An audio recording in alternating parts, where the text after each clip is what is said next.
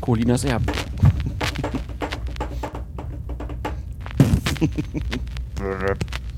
1, 2, 3, 4 Rese. 5, 6, 7, 8 Feuerherd. Feuerherd ist eine Sünde wert. Die Spielzeit dauert 90 Minuten, geteilt in zwei Halbzeiten. Das Spielfeld ist 105 Meter lang und 70 Meter breit. Und auf beiden Seiten stehen elf Spieler. Rache ist Blutwurst, komm, endlich!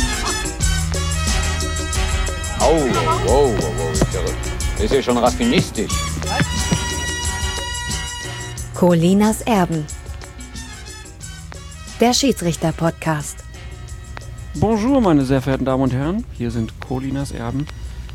Mein Name ist Klaas Rehse und ich begrüße ganz herzlich den besten und schönsten Ersatzmann der Welt, Alex Feuerhardt. Hallo Alex. Einen wunderschönen guten Tag. Warum ich dich so nenne, können wir gleich aufklären. Wir fangen mal mit einer Geschichte aus England an.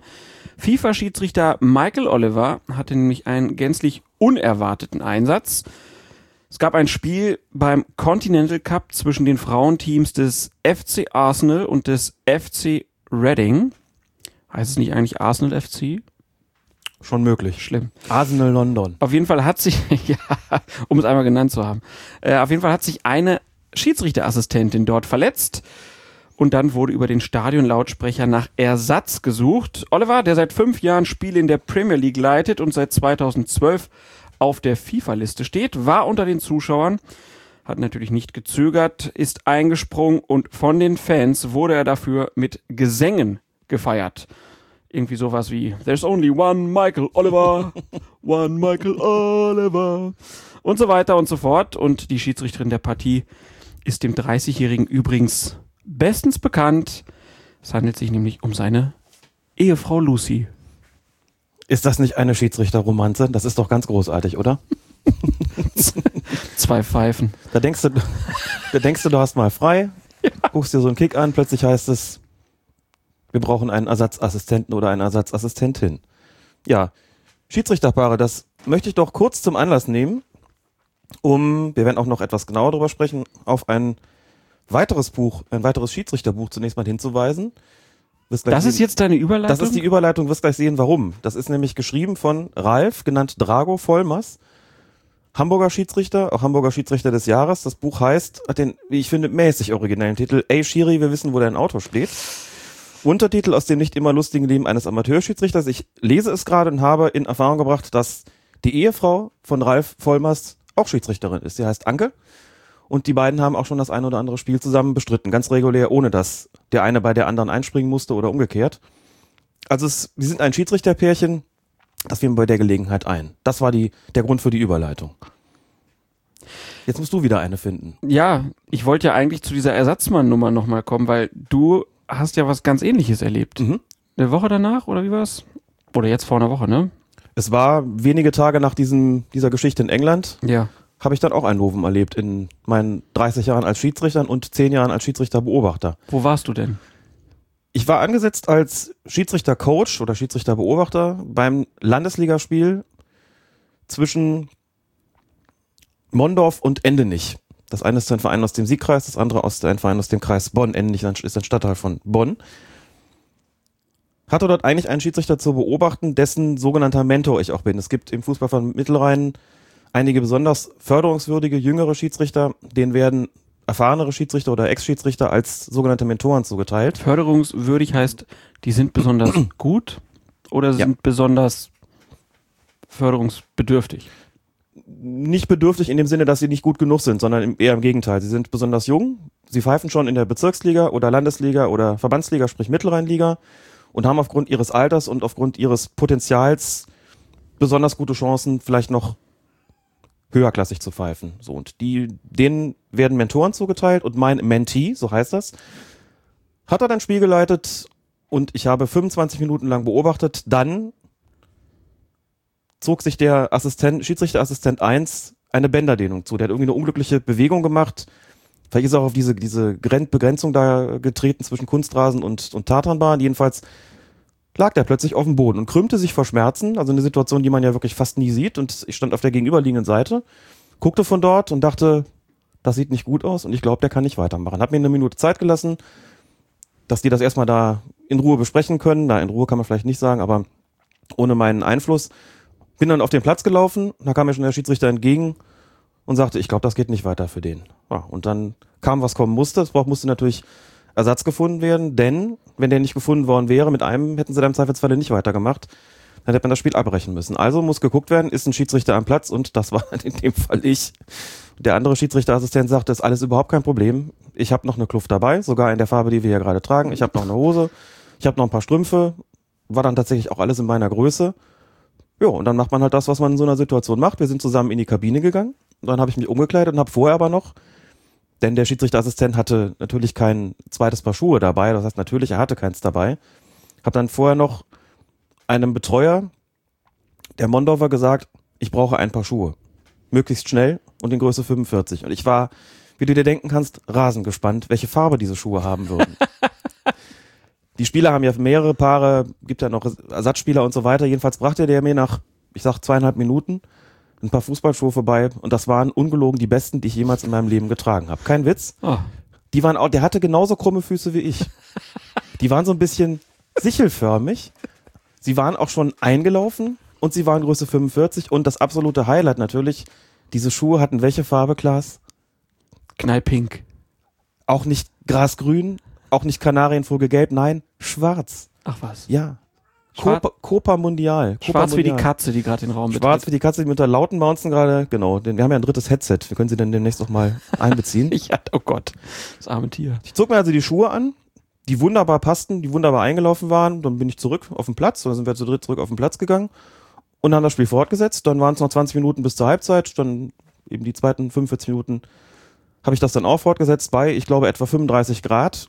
Oh. Das, da stand auch äh, wirklich die Hitze auf dem Platz, denn das war, wie schon angedeutet, Kunstrasen und da ist es ja dann immer noch ein bisschen heißer. Also auch wenn ich mich gar nicht übermäßig viel bewegen musste, weil das Spiel erstens relativ fair war und zweitens in einem eher gemächlichen Tempo vonstatten gegangen ist, habe ich meine Aufgabe, glaube ich, ganz äh, ordentlich versehen. Ich glaube, ich habe zweimal die Abseitsfahne gezogen, zwei Foulspiele angezeigt, wenn ich es richtig im Kopf habe, und halt ein, ein paar Mal Eckstoß, Abstoß, Einwurf. Einmal habe ich die Fahne bei einem Foulspiel gehoben, wo ich dann merkte, da entsteht eigentlich noch ein Vorteil draus. Das war aber an der Außenlinie, also in so einer Zone, wo man sagt, da gibt man nicht unbedingt Vorteil. So, und dann setzt er sich doch noch durch, völlig überraschenderweise. Und hatte ich die Fahne schon oben, da kam auch der Pfiff und dann drehte der Spieler sich um und guckte mich an. Also ein bisschen empört natürlich so, ja, lass doch weiter, lass doch den Wimpel unten. Da ich gesagt, hör mal, dass du so gut bist, das konnte ich nicht wissen. War er dann auch zufrieden mit der Erklärung. Sehr schön. Aber du konntest deiner Beobachtertätigkeit natürlich nicht nachgehen. Das sollte man an dieser Stelle natürlich sagen, hätte ich jetzt vergessen. Damit hat sich natürlich der offizielle Beobachtungsauftrag erledigt gehabt. Kann mich ja schlecht selbst mit beobachten. Oh, Kann der Feuerherd, hervorragend. 8,4, 10,0, 8,4. Nein, im Ernst kann man ja nicht fortsetzen dann und das hat dazu geführt, dass ich den Kollegen dann am vergangenen Wochenende nochmal beobachtet habe. Das war dann hier in Köln. Ist ein bisschen blöd für ihn gewesen, denn so eine angesetzte Beobachtung gibt man eigentlich nicht so ohne weiteres her. Ich fand auch, er hat das Spiel ganz ausgezeichnet geleitet. War jetzt nicht, wie gesagt, nicht wahnsinnig viel drin, nicht wahnsinnig unfair oder sowas. Ich glaube, es gab dreimal Gelb in dem Spiel. Ist auch schiedlich friedlich 1 zu 1 ausgegangen. Lustig war vielleicht noch, als ich dann da auf dem Platz stand und es darum ging, ja, wer springt denn jetzt ein, gab es auf jeder Seite einen, der mich recht gut kannte. Der Trainer der Heimmannschaft, der Mondorfer, ist jemand, mit dem ich vor 30 Jahren selber noch im Fußballverein zusammen gespielt habe. Der war nur ein bisschen älter oder ist immer noch ein bisschen älter, hat also eine Jugend über mir gekickt, damals beim SV Windhagen im Fußballverband Rheinland. Und der Co-Trainer der Gastmannschaft, also das Ende nicht, war lange, lange Jahre selbst Schiedsrichter in Bonn, auch zu meiner Bonner Zeit. Und die beiden kannten mich noch und haben nur geguckt und haben gesagt, ach, Feuerherd, na okay, dann müssen wir uns ja keine größeren Gedanken machen, dass das hier ein Problem gibt mit dem Schiedsrichterassistenten. Ist noch ein bisschen gewitzelt worden darüber, natürlich auch nach dem Spiel, aber es war, wie gesagt, alles, alles gut. Sogar Duschzeug habe ich dann noch bekommen, also konnte ganz normal auch den Routinetätigkeiten nach dem Spiel nachgehen, war alles überhaupt kein Problem. Und die wichtigste Frage, wie geht's dem Kollegen? Dem geht's wieder gut. Das sah übel aus, fand ich. Mit meinen Laienaugen hatte ich da also mindestens auf einen dreifachen Bänderriss getippt, wie der sich da vor Schmerzen gekrümmt hat. Das hat ihm richtig wehgetan. Es war glücklicherweise nur eine Bänderdehnung und inzwischen ist er auch wieder fit. hat? Wunderbar. Dann äh, habe ich jetzt eben rausgehört, du wünschst dir eigentlich neue Schuhe. Sichelförmige, also Miraculix äh, Schuhe. Ähm, musst du vielleicht mal auf deinen Wunschzettel setzen. Oh ja, genau. Schon so richtig Füße, die. Also ich habe sie dem übrigens auch mit dem Kommentar zurückgegeben. Ich habe es dann natürlich in die Kabine und gesagt, vielen Dank nochmal, du hast genauso krumme Füße wie ich, das ist mir sehr entgegengekommen. Aber ich glaube, das müsste schon eine Maßanfertigung sein. Na gut. Kannst du ja auf deinen Wunschzettel packen. Äh, an der Stelle können wir uns einmal bedanken, denn wir haben Geschenke bekommen. Ich habe ein Buch bekommen von Frank Willmann. Geschenkt hat's der Leon. Ganz herzlichen Dank dafür. Und du hast auch was gekriegt. Genau. Auch von Leon das Buch Auf Asche von Ben Redelings und Sascha Theisen herausgegeben. Unwiderstehliche Bolzplatzerinnerungen. Und von Stefan Leutloff die DVD Mirsan Champions über die Champions League Saison der Bayern 2012 2013. Ganz Hier. großartig, vielen Dank dafür. Jetzt unterschlag nicht, was mit der DVD ist, mit der Zweier-DVD. Genau, denn er hat noch drauf geschrieben, danke für erheiternde und informative Podcaststunden, sind ja zwei DVDs, gib doch einfach eine an Klaas weiter. Vielen Dank, eine Bayern-DVD. Ich freue mich riesig. es Kommen ist nie zu spät, Klaas, und selten zu früh. Gottchen. Kommen wir noch zu einer anderen kuriosen Geschichte. Es gab nämlich eine kuriose Unterbrechung in der Kreisliga A. Partie zwischen dem TSV Amicitia Viernheim 2, was natürlich so ausgesprochen eigentlich falsch ist. Wir als ähm, Sprachpodcast wissen, im Lateinischen sagt man das umgangssprachlich eher anders. Nicht nur, nicht nur umgangssprachlich, Amikitia wäre richtig. Und ich glaube, sie Naja, was heißt umgangssprachlich? Eigentlich weiß keiner genau, wie man Latein ausspricht. Doch, Naja, ich habe das in der Schule so gelernt. Ja, so hast du es gelernt, aber wie, ob die das in Rom damals so gesprochen haben, weiß keine Sau. Gibt keine Tonaufnahmen. Nicht? Nee. Wenn es damals schon Podcasts gegeben hätte, Ja. nicht wahr? Und ich glaube, die heißen dann da umgangssprachlich sogar Amicitia. Amicitia Firnheim oder Viernheim, wie auch immer. Und die spielten auf jeden Fall gegen den VfR Mannheim 2. Und folgendes war passiert. Der Viernheimer Trainer wechselte in der 42. Minute einen Spieler ein, der sich zu Beginn der zweiten Halbzeit verletzte und nun wieder aus der Partie genommen werden sollte. Viernheim hatte zu dem Zeitpunkt noch einen möglichen Wechsel offen. Doch der Schiedsrichter ließ das nicht zu, denn er war sich nicht sicher, ob ein Spieler, der eingewechselt wurde, auch wieder ausgewechselt werden darf. Also sollten die Gastgeber in Unterzahl weiterspielen. Es gab natürlich Proteste. Daraufhin ließ sich der Unparteiische auf dem Platz ein Handy reichen und begann zu telefonieren. Das Spiel war 20 Minuten unterbrochen und danach konnte der Wechsel endlich stattfinden. Das ist eine Riesennummer. Feuerherd, ich habe ein Problem. Was machst du? Ich stehe auf dem Platz. Ich hab da einen. Der ist gerade erst gekommen. Darf der wieder raus? sich auf so eine unkonventionelle Art und Weise dann die Information zu verschaffen, die notwendig ist, um hier den Regeln entsprechend zu handeln. Das ist schon eine große Nummer. Das hätte mal, ne, Schiri-Telefon mal ganz anders. Ich habe da so eine Vermutung. Das ist natürlich erstmal, ist es lustig, wenn man es so liest, dann muss man als nächstes sagen, puh, das gehört eigentlich schon zu den elementarsten Regelkenntnissen, dass man weiß, dass ein Spieler, der eingewechselt werden ist, natürlich wieder ausgewechselt werden darf. Ich könnte mir vorstellen, dass der Kollege ein bisschen durcheinander gekommen ist, weil seit einiger Zeit in einigen Verbänden und Kreisen es in den unteren Klassen statthaft ist, Spieler, die ausgewechselt worden sind, wieder einzuwechseln. Das geht in Köln hier zum Beispiel, geht das in der Frauen-Kreisliga und in der Kreisliga D. Da hast du ja oft auch nicht so viele. Da kannst du einen, da kann einer rausgehen und wenn er zehn Minuten später wieder mitspielen will, dann darf der wieder eingewechselt werden. Vielleicht ist der irgendwie so ein bisschen durcheinander gekommen aufgrund dieser Regeln, dass er gedacht hat, ja gut, einer, der ausgewechselt darf wieder rein, aber darf einer, der eingewechselt worden ist, auch wieder raus und ist da irgendwie so in Brass gekommen, dass er nicht mehr wusste, wie er handeln musste. Darf natürlich eigentlich nicht passieren. Das war ein Bericht in einer, aus einer Lokalzeitung und da wurden auch äh, Reaktionen von Spielern beschrieben, die natürlich auch gesagt haben, also es wäre schon schön, wenn so ein Mindestmaß an Regelkenntnis dann bei Schiedsrichtern auch vorhanden ist und wenn die nicht erst 20 Minuten telefonieren müssen, bis sie sagen können, ob eine Auswechslung vorgenommen werden kann oder nicht. Vor allen Dingen nicht in einer Situation, wo alle anderen wissen, ja, natürlich geht das. Die Einführung des Handybeweis. Die Einführung des Handybeweises. Es hätte genügt, das Regelheft mitzunehmen, hätte er gar nicht telefonieren müssen. Sollte man eh immer dabei haben. Und dann rennst du in der Kabine und blätterst wie ein Verrückter? Man hätte auch das Smartphone auch dafür benutzen können. Stimmt. Einfach mal die PDF-Datei irgendwo zwischenlagern und dann schnell gucken. Wäre auch eine Option. ne? Ja. Ist ja nochmal gut gegangen, zum Glück. Und dann haben wir noch die Sportmeldung des Jahres. Kommt vom SID abgedruckt, zum Beispiel in der Süddeutschen Zeitung. Äh, Überschrift Ebert droht lange Sperre. Und dann steht dort in der Meldung, dem ehemaligen Berliner Bundesliga-Profi Patrick Ebert, 28, droht in der spanischen Fußballmeisterschaft eine Vier-Spiele-Sperre. Er war am Montag beim 1 zu 3 von Rayo Vallecano gegen Deportivo La Coruña per roter Karte vom Platz geflogen. Und das in der 79. Minute. Zuvor hatte er schon in der 31. gelb gesehen. Referee Ricardo de Burgos notierte im Spielbericht, der gerade von Spartak Moskau nach Spanien gewechselte Mittelfeldspieler habe, jetzt passt auf, der Mutter des Schiedsrichters unterstellt, ihr Leben durch den Verkauf von nicht näher umrissenen sexuellen Dienstleistungen zu finanzieren. Ebert benutzte dabei ein Wort, das in Spanien einerseits als alltagssprachlich, andererseits als abschätzig gilt. Die deutsche Entsprechung beginnt mit H und endet mit Ure. Rayo-Coach Paco Jiménez sagte, Patrick lag schwer falsch. er meinte das aber nicht faktisch, sondern bezog es auf Eberts Aggressivität gegenüber dem Referee. So, so etwas können wir uns nicht erlauben. Ich kann mir gut vorstellen, wie beim Sportinformationsdienst hier in Köln sich die Leute auf die Schenkel geklopft haben und sich gedacht haben, guck mal, die SZ druckt's ab, so wie wir es geschrieben haben. Schön begründeter Platzverweis auf jeden Fall. Absolut. Sollte man auch in offizielle Spielberichte so hineinschreiben. Finde ich gut. Und Herr Ebert, feilen Sie an einem Spanisch. Alltagssprache ist nicht gleich Fußballplatzsprache. Der hat doch vorhin Russland gespielt. Der hat bestimmt nur Putin gesagt. Meinst du? Oh. Jetzt wird's ganz flach hier. Ah, Ich bin's schon. wir wurden schon für die letzte Folge wegen unserer Solo-Unterhaltung gemaßregelt. Ja? Ja. Wie Solo-Unterhaltung. Ach, besser nicht nach, es war, war nicht so gut. Okay. Egal. Liebe Leute, dann legen wir jetzt mal los. Ähm, Wir gucken natürlich gleich auf die Bundesliga, dritter, vierter Spieltag, Champions League. Haben wir auch ein paar Sachen zu besprechen und dann gibt's natürlich noch Fragen von euch, von den Hörern gleich hier bei Colinas Erben.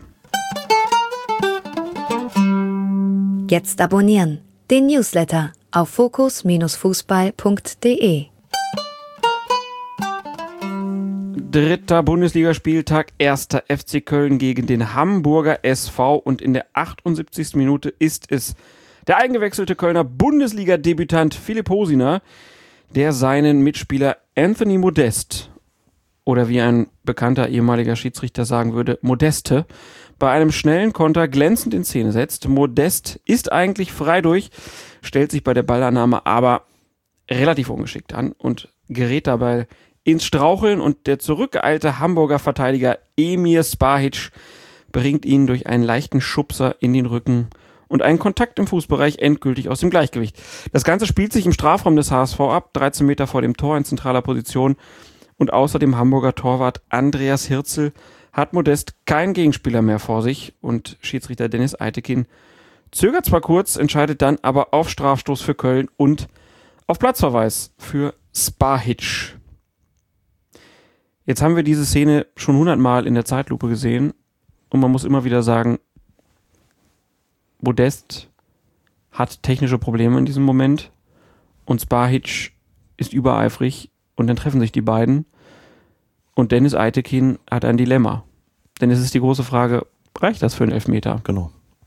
Was sagst du?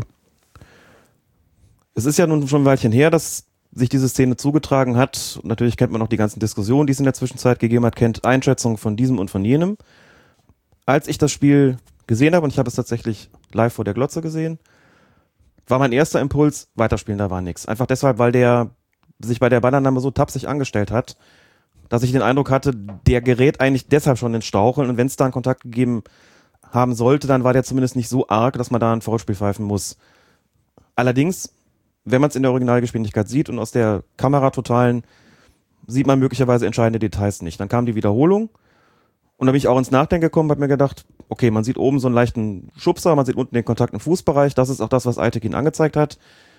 Da sind die Zeitlupen aber manchmal auch nicht sonderlich hilfreich, denn das wirkt dann vielleicht immer ein bisschen oder oft ein bisschen ursächlicher für so ein, für so ein Faller, für so einen Sturz, als es in der Wirklichkeit gewesen ist. Ne? Also Eitekin musste da ja mit seinem Assistenten die Frage beantworten, wäre der auch so hingefallen? Also ohne, also wie, wie weit, wie viel hat eigentlich dieser, dieser Kontakt noch dazu beigetragen? Oder ist er nur gefallen, ja, durch diesen, durch das, diese Berührung eben oben und unten im Fußbereich und hat die Frage eben so beantwortet, dass er gesagt hat, der wäre ansonsten nicht gestürzt und hat daraufhin eben diese sehr gravierende Entscheidung getroffen. Dann kann er natürlich nicht anders, denn wenn er da einen Foul sieht, muss er nicht nur Strafstoß geben, sondern dann ist es eben auch eine Notbremse, weil eine klare Torchance verhindert worden ist. Konnte dann also nicht mehr anders. wir sind da inzwischen klüger, haben das gesehen. Diverse Male kennen, wie gesagt, offizielle Einschätzungen. Aber es ist für einen Schiedsrichter in der Situation eben unglaublich schwierig. Spike ist natürlich letztlich eine Geschichte, der, er läuft zurück. Du hast gerade gesagt, er ist so ein bisschen übereifrig. Kann man so sehen. Letztlich läuft er aber wirklich nur, nur durch und macht er eigentlich gar nicht wahnsinnig viel. Ne? Ja, aber er macht halt oben und unten was. Er Das macht halt oben und ein bisschen was. Ja. Ja, klar. Also, aber Fußball ist eben Kontaktsport, ein bisschen was muss schon erlaubt sein. Und ich glaube, Spajic hat in dem Moment auch gesehen, dass er eigentlich gar nicht mehr so wahnsinnig viel tun muss, um Modesta so ein bisschen zumindest davon abzuhalten, jetzt den Ball zu verwandeln, weil er eben natürlich auch selbst sieht, der gerät da irgendwie ins Straucheln und hat sich deshalb an der Stelle auch relativ zurückgehalten. Ne? Also der Protest der Hamburger war eigentlich sogar ziemlich maßvoll, fand ich. Spajic ist eigentlich mehr oder weniger kommentarlos gegangen, wenn man weiß, dass er sonst dazu neigt, eher dazu neigt, Schiedsrichterentscheidungen recht ausführlich zu kommentieren, dachte ich, okay, erstaunlich. Also der wusste offensichtlich, was er getan hat. Also wenn man das zur Grundlage nimmt, muss man sagen, okay, dann wäre das ein Indiz für eine korrekte Entscheidung. Dann gab es ja zwei ehemalige Bundesliga-Schiedsrichter, die ihrerseits gesagt haben, wir gehen bei der Entscheidung von Eitekin mit. Das war einmal Thorsten Kienhöfer und einmal Peter Gagelmann. Mhm.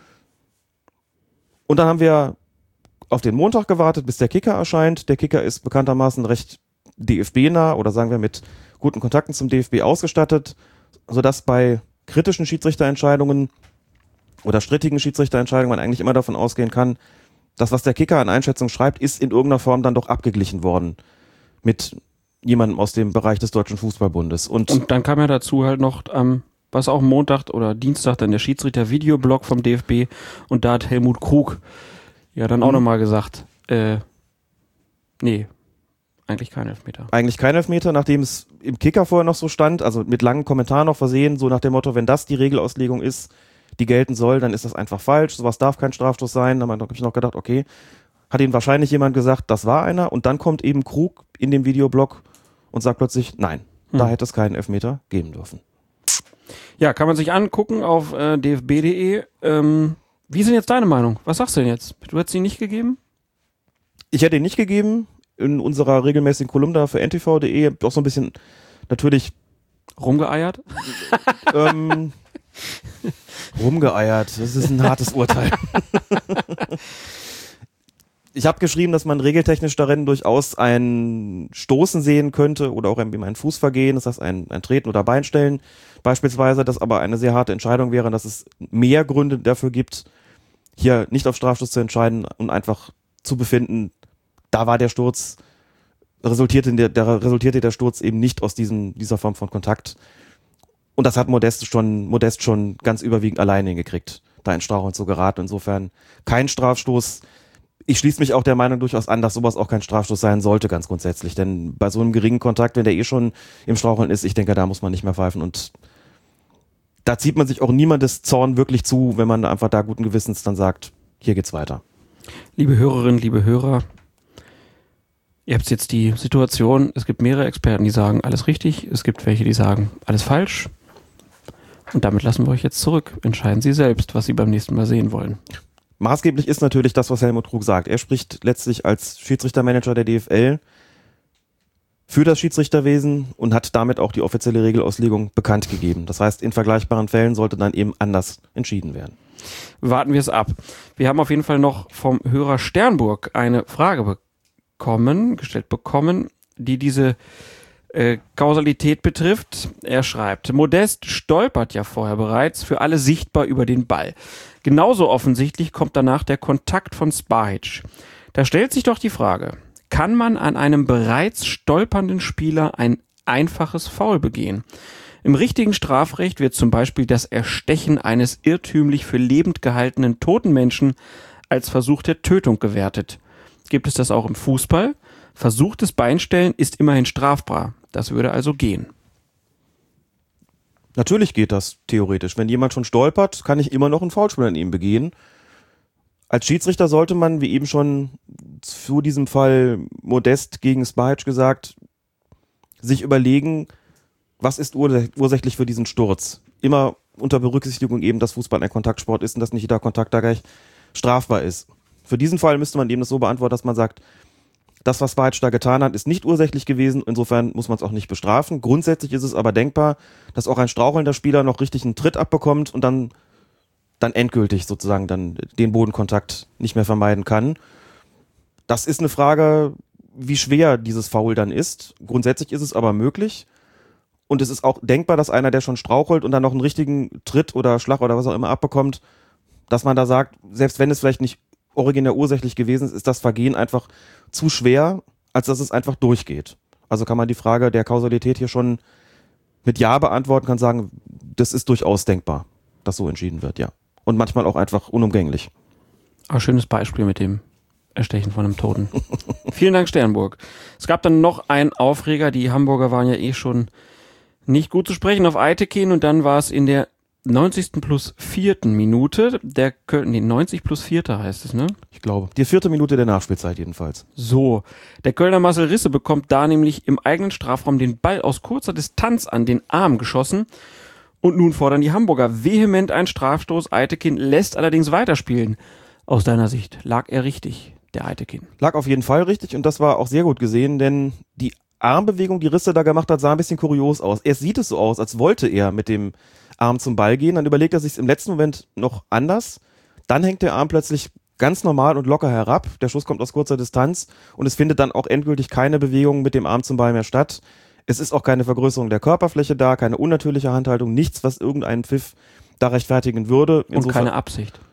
Das sind ja die Kriterien für Absicht eben. Also kurzum, das war kein absichtliches Handspiel. Denn die Bewegung, die er kurz vor der Berührung da gemacht hat, ist dann nicht mehr maßgeblich, sondern nur die, die er in diesem Moment macht. Manchmal geht das eben sehr schnell. Das ist auch natürlich mit menschlichem Auge in dieser Situation kaum zu erfassen, aber alles richtig gesehen. Auch da muss man nochmal sagen, wenn man als Schiedsrichter da Zweifel hat oder überlegt, war es oder war es nicht, spielt die Distanz schon immer auch eine Rolle. Also wenn das so kurz ist, das waren ja, das war ja kein halber Meter, glaube ich. Ja. Da muss man wirklich sagen, da hat ja ein Spieler kaum Reaktionszeiten. Das ist immer noch auch ein Kriterium, bei der Beurteilung oder Beantwortung der Frage, liegt Absicht vor oder nicht. Und hier war alles vollkommen in Ordnung. Glückwunsch. Dennis Eitekin. Kommen wir zur nächsten Partie des dritten Spieltags. Bayern München, Bayer Leverkusen, Schiedsrichter Florian Mayer. Und da gab es mal wieder was zum Thema Einstieg in die persönlichen Strafen. Florian Mayer hat in den ersten 20 Minuten gleich vier gelbe Karten gezeigt. Richtig so? Oder ist das vielleicht doch ein bisschen überzogen gewesen, weil man sich auch ein bisschen damit unter Druck setzt, dann vielleicht Spieler äh, vom Feld zu schicken. Und ähm, ja, aus deiner Sicht, inwieweit spielt hier auch irgendwie die, die Taktik des Schiedsrichters eine Rolle? Ich habe das Spiel ganz gesehen am Fernseher und Kommt nach 20 Fernsehen, ne? Wenn Fußball kommt, ja, sonst nicht. Und nach 20 Minuten einmal durchge schnauft nach der vierten Verwarnung, weil ich gedacht habe, boah, das ist eine Menge Holz. Das ist übrigens auch für Florian Mayer eine Menge Holz, denn der ist normalerweise überhaupt kein Kartenschmeißer. Aber man muss halt sagen, das Spiel hatte unglaubliches Tempo. Ja. Ne? Beide Mannschaften haben Vollgas gegeben und auch nicht zurückgezogen, würde ich mal Nein. sagen. Genau. Wir gehen jetzt mal nicht die vier Verwarnungen im Einzelnen durch. Aus meiner Sicht kann man aber sagen, die ersten beiden waren eher Kann-Verwarnungen als Muss-Verwarnungen.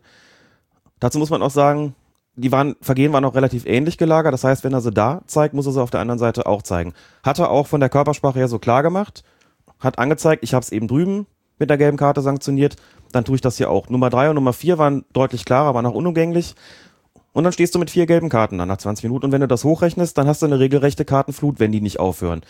Das ist für einen Schiedsrichter immer ein Wabonspiel in dem Moment, denn er muss auch darauf setzen, und ein guter Schiedsrichter kann das aber auch tun, dass die Spieler sich wieder beruhigen, dass sie das jetzt annehmen, dass sie, dass sie merken, oh, schon vier gelbe Karten nach 20 Minuten, wenn wir hier so weitermachen, gehen wir hier nicht pro Mannschaft mit elf Spielern vom Platz. Florian Mayer hatte im gesamten Spiel schlussendlich fünf gelbe Karten. Es kam also nur noch eine einzige dazu und die war für ein absichtliches Handspiel. Für Robbie Cruz, der sich den so ein bisschen vorgelegt hatte und das ist unsportlich, da musste dementsprechend eine Verwarnung kommen.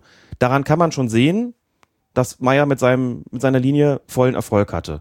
Klar kann man theoretisch auch sagen, ja gut, kann ja auch sein, dass er irgendwelche Karten nicht gezeigt hat, weil er die Flut eben nicht produzieren wollte, aber dem ist nicht so gewesen, das war alles vollkommen in Ordnung. Das heißt, mit seiner Taktik hat er richtig gelegen. Man hat auch gesehen, nachdem er am Anfang relativ streng war, hat er, weil er gemerkt hat, die Spieler akzeptieren das, die Zügel ein bisschen lockerer gehalten. Ne? Also es ist ja so, dass man bei der Zweikampfbeurteilung und auch bei der Vergabe der persönlichen Strafen, also sprich der Karten, durchaus die Linie ändern kann im Laufe des Spiels, dass man sagen kann, es gibt dann vielleicht Situationen, Da muss man eher daran denken, mal gelb zu zeigen, wenn das Spiel wirklich hektisch ist und wenn man das einfach braucht, um die Spieler zu beruhigen.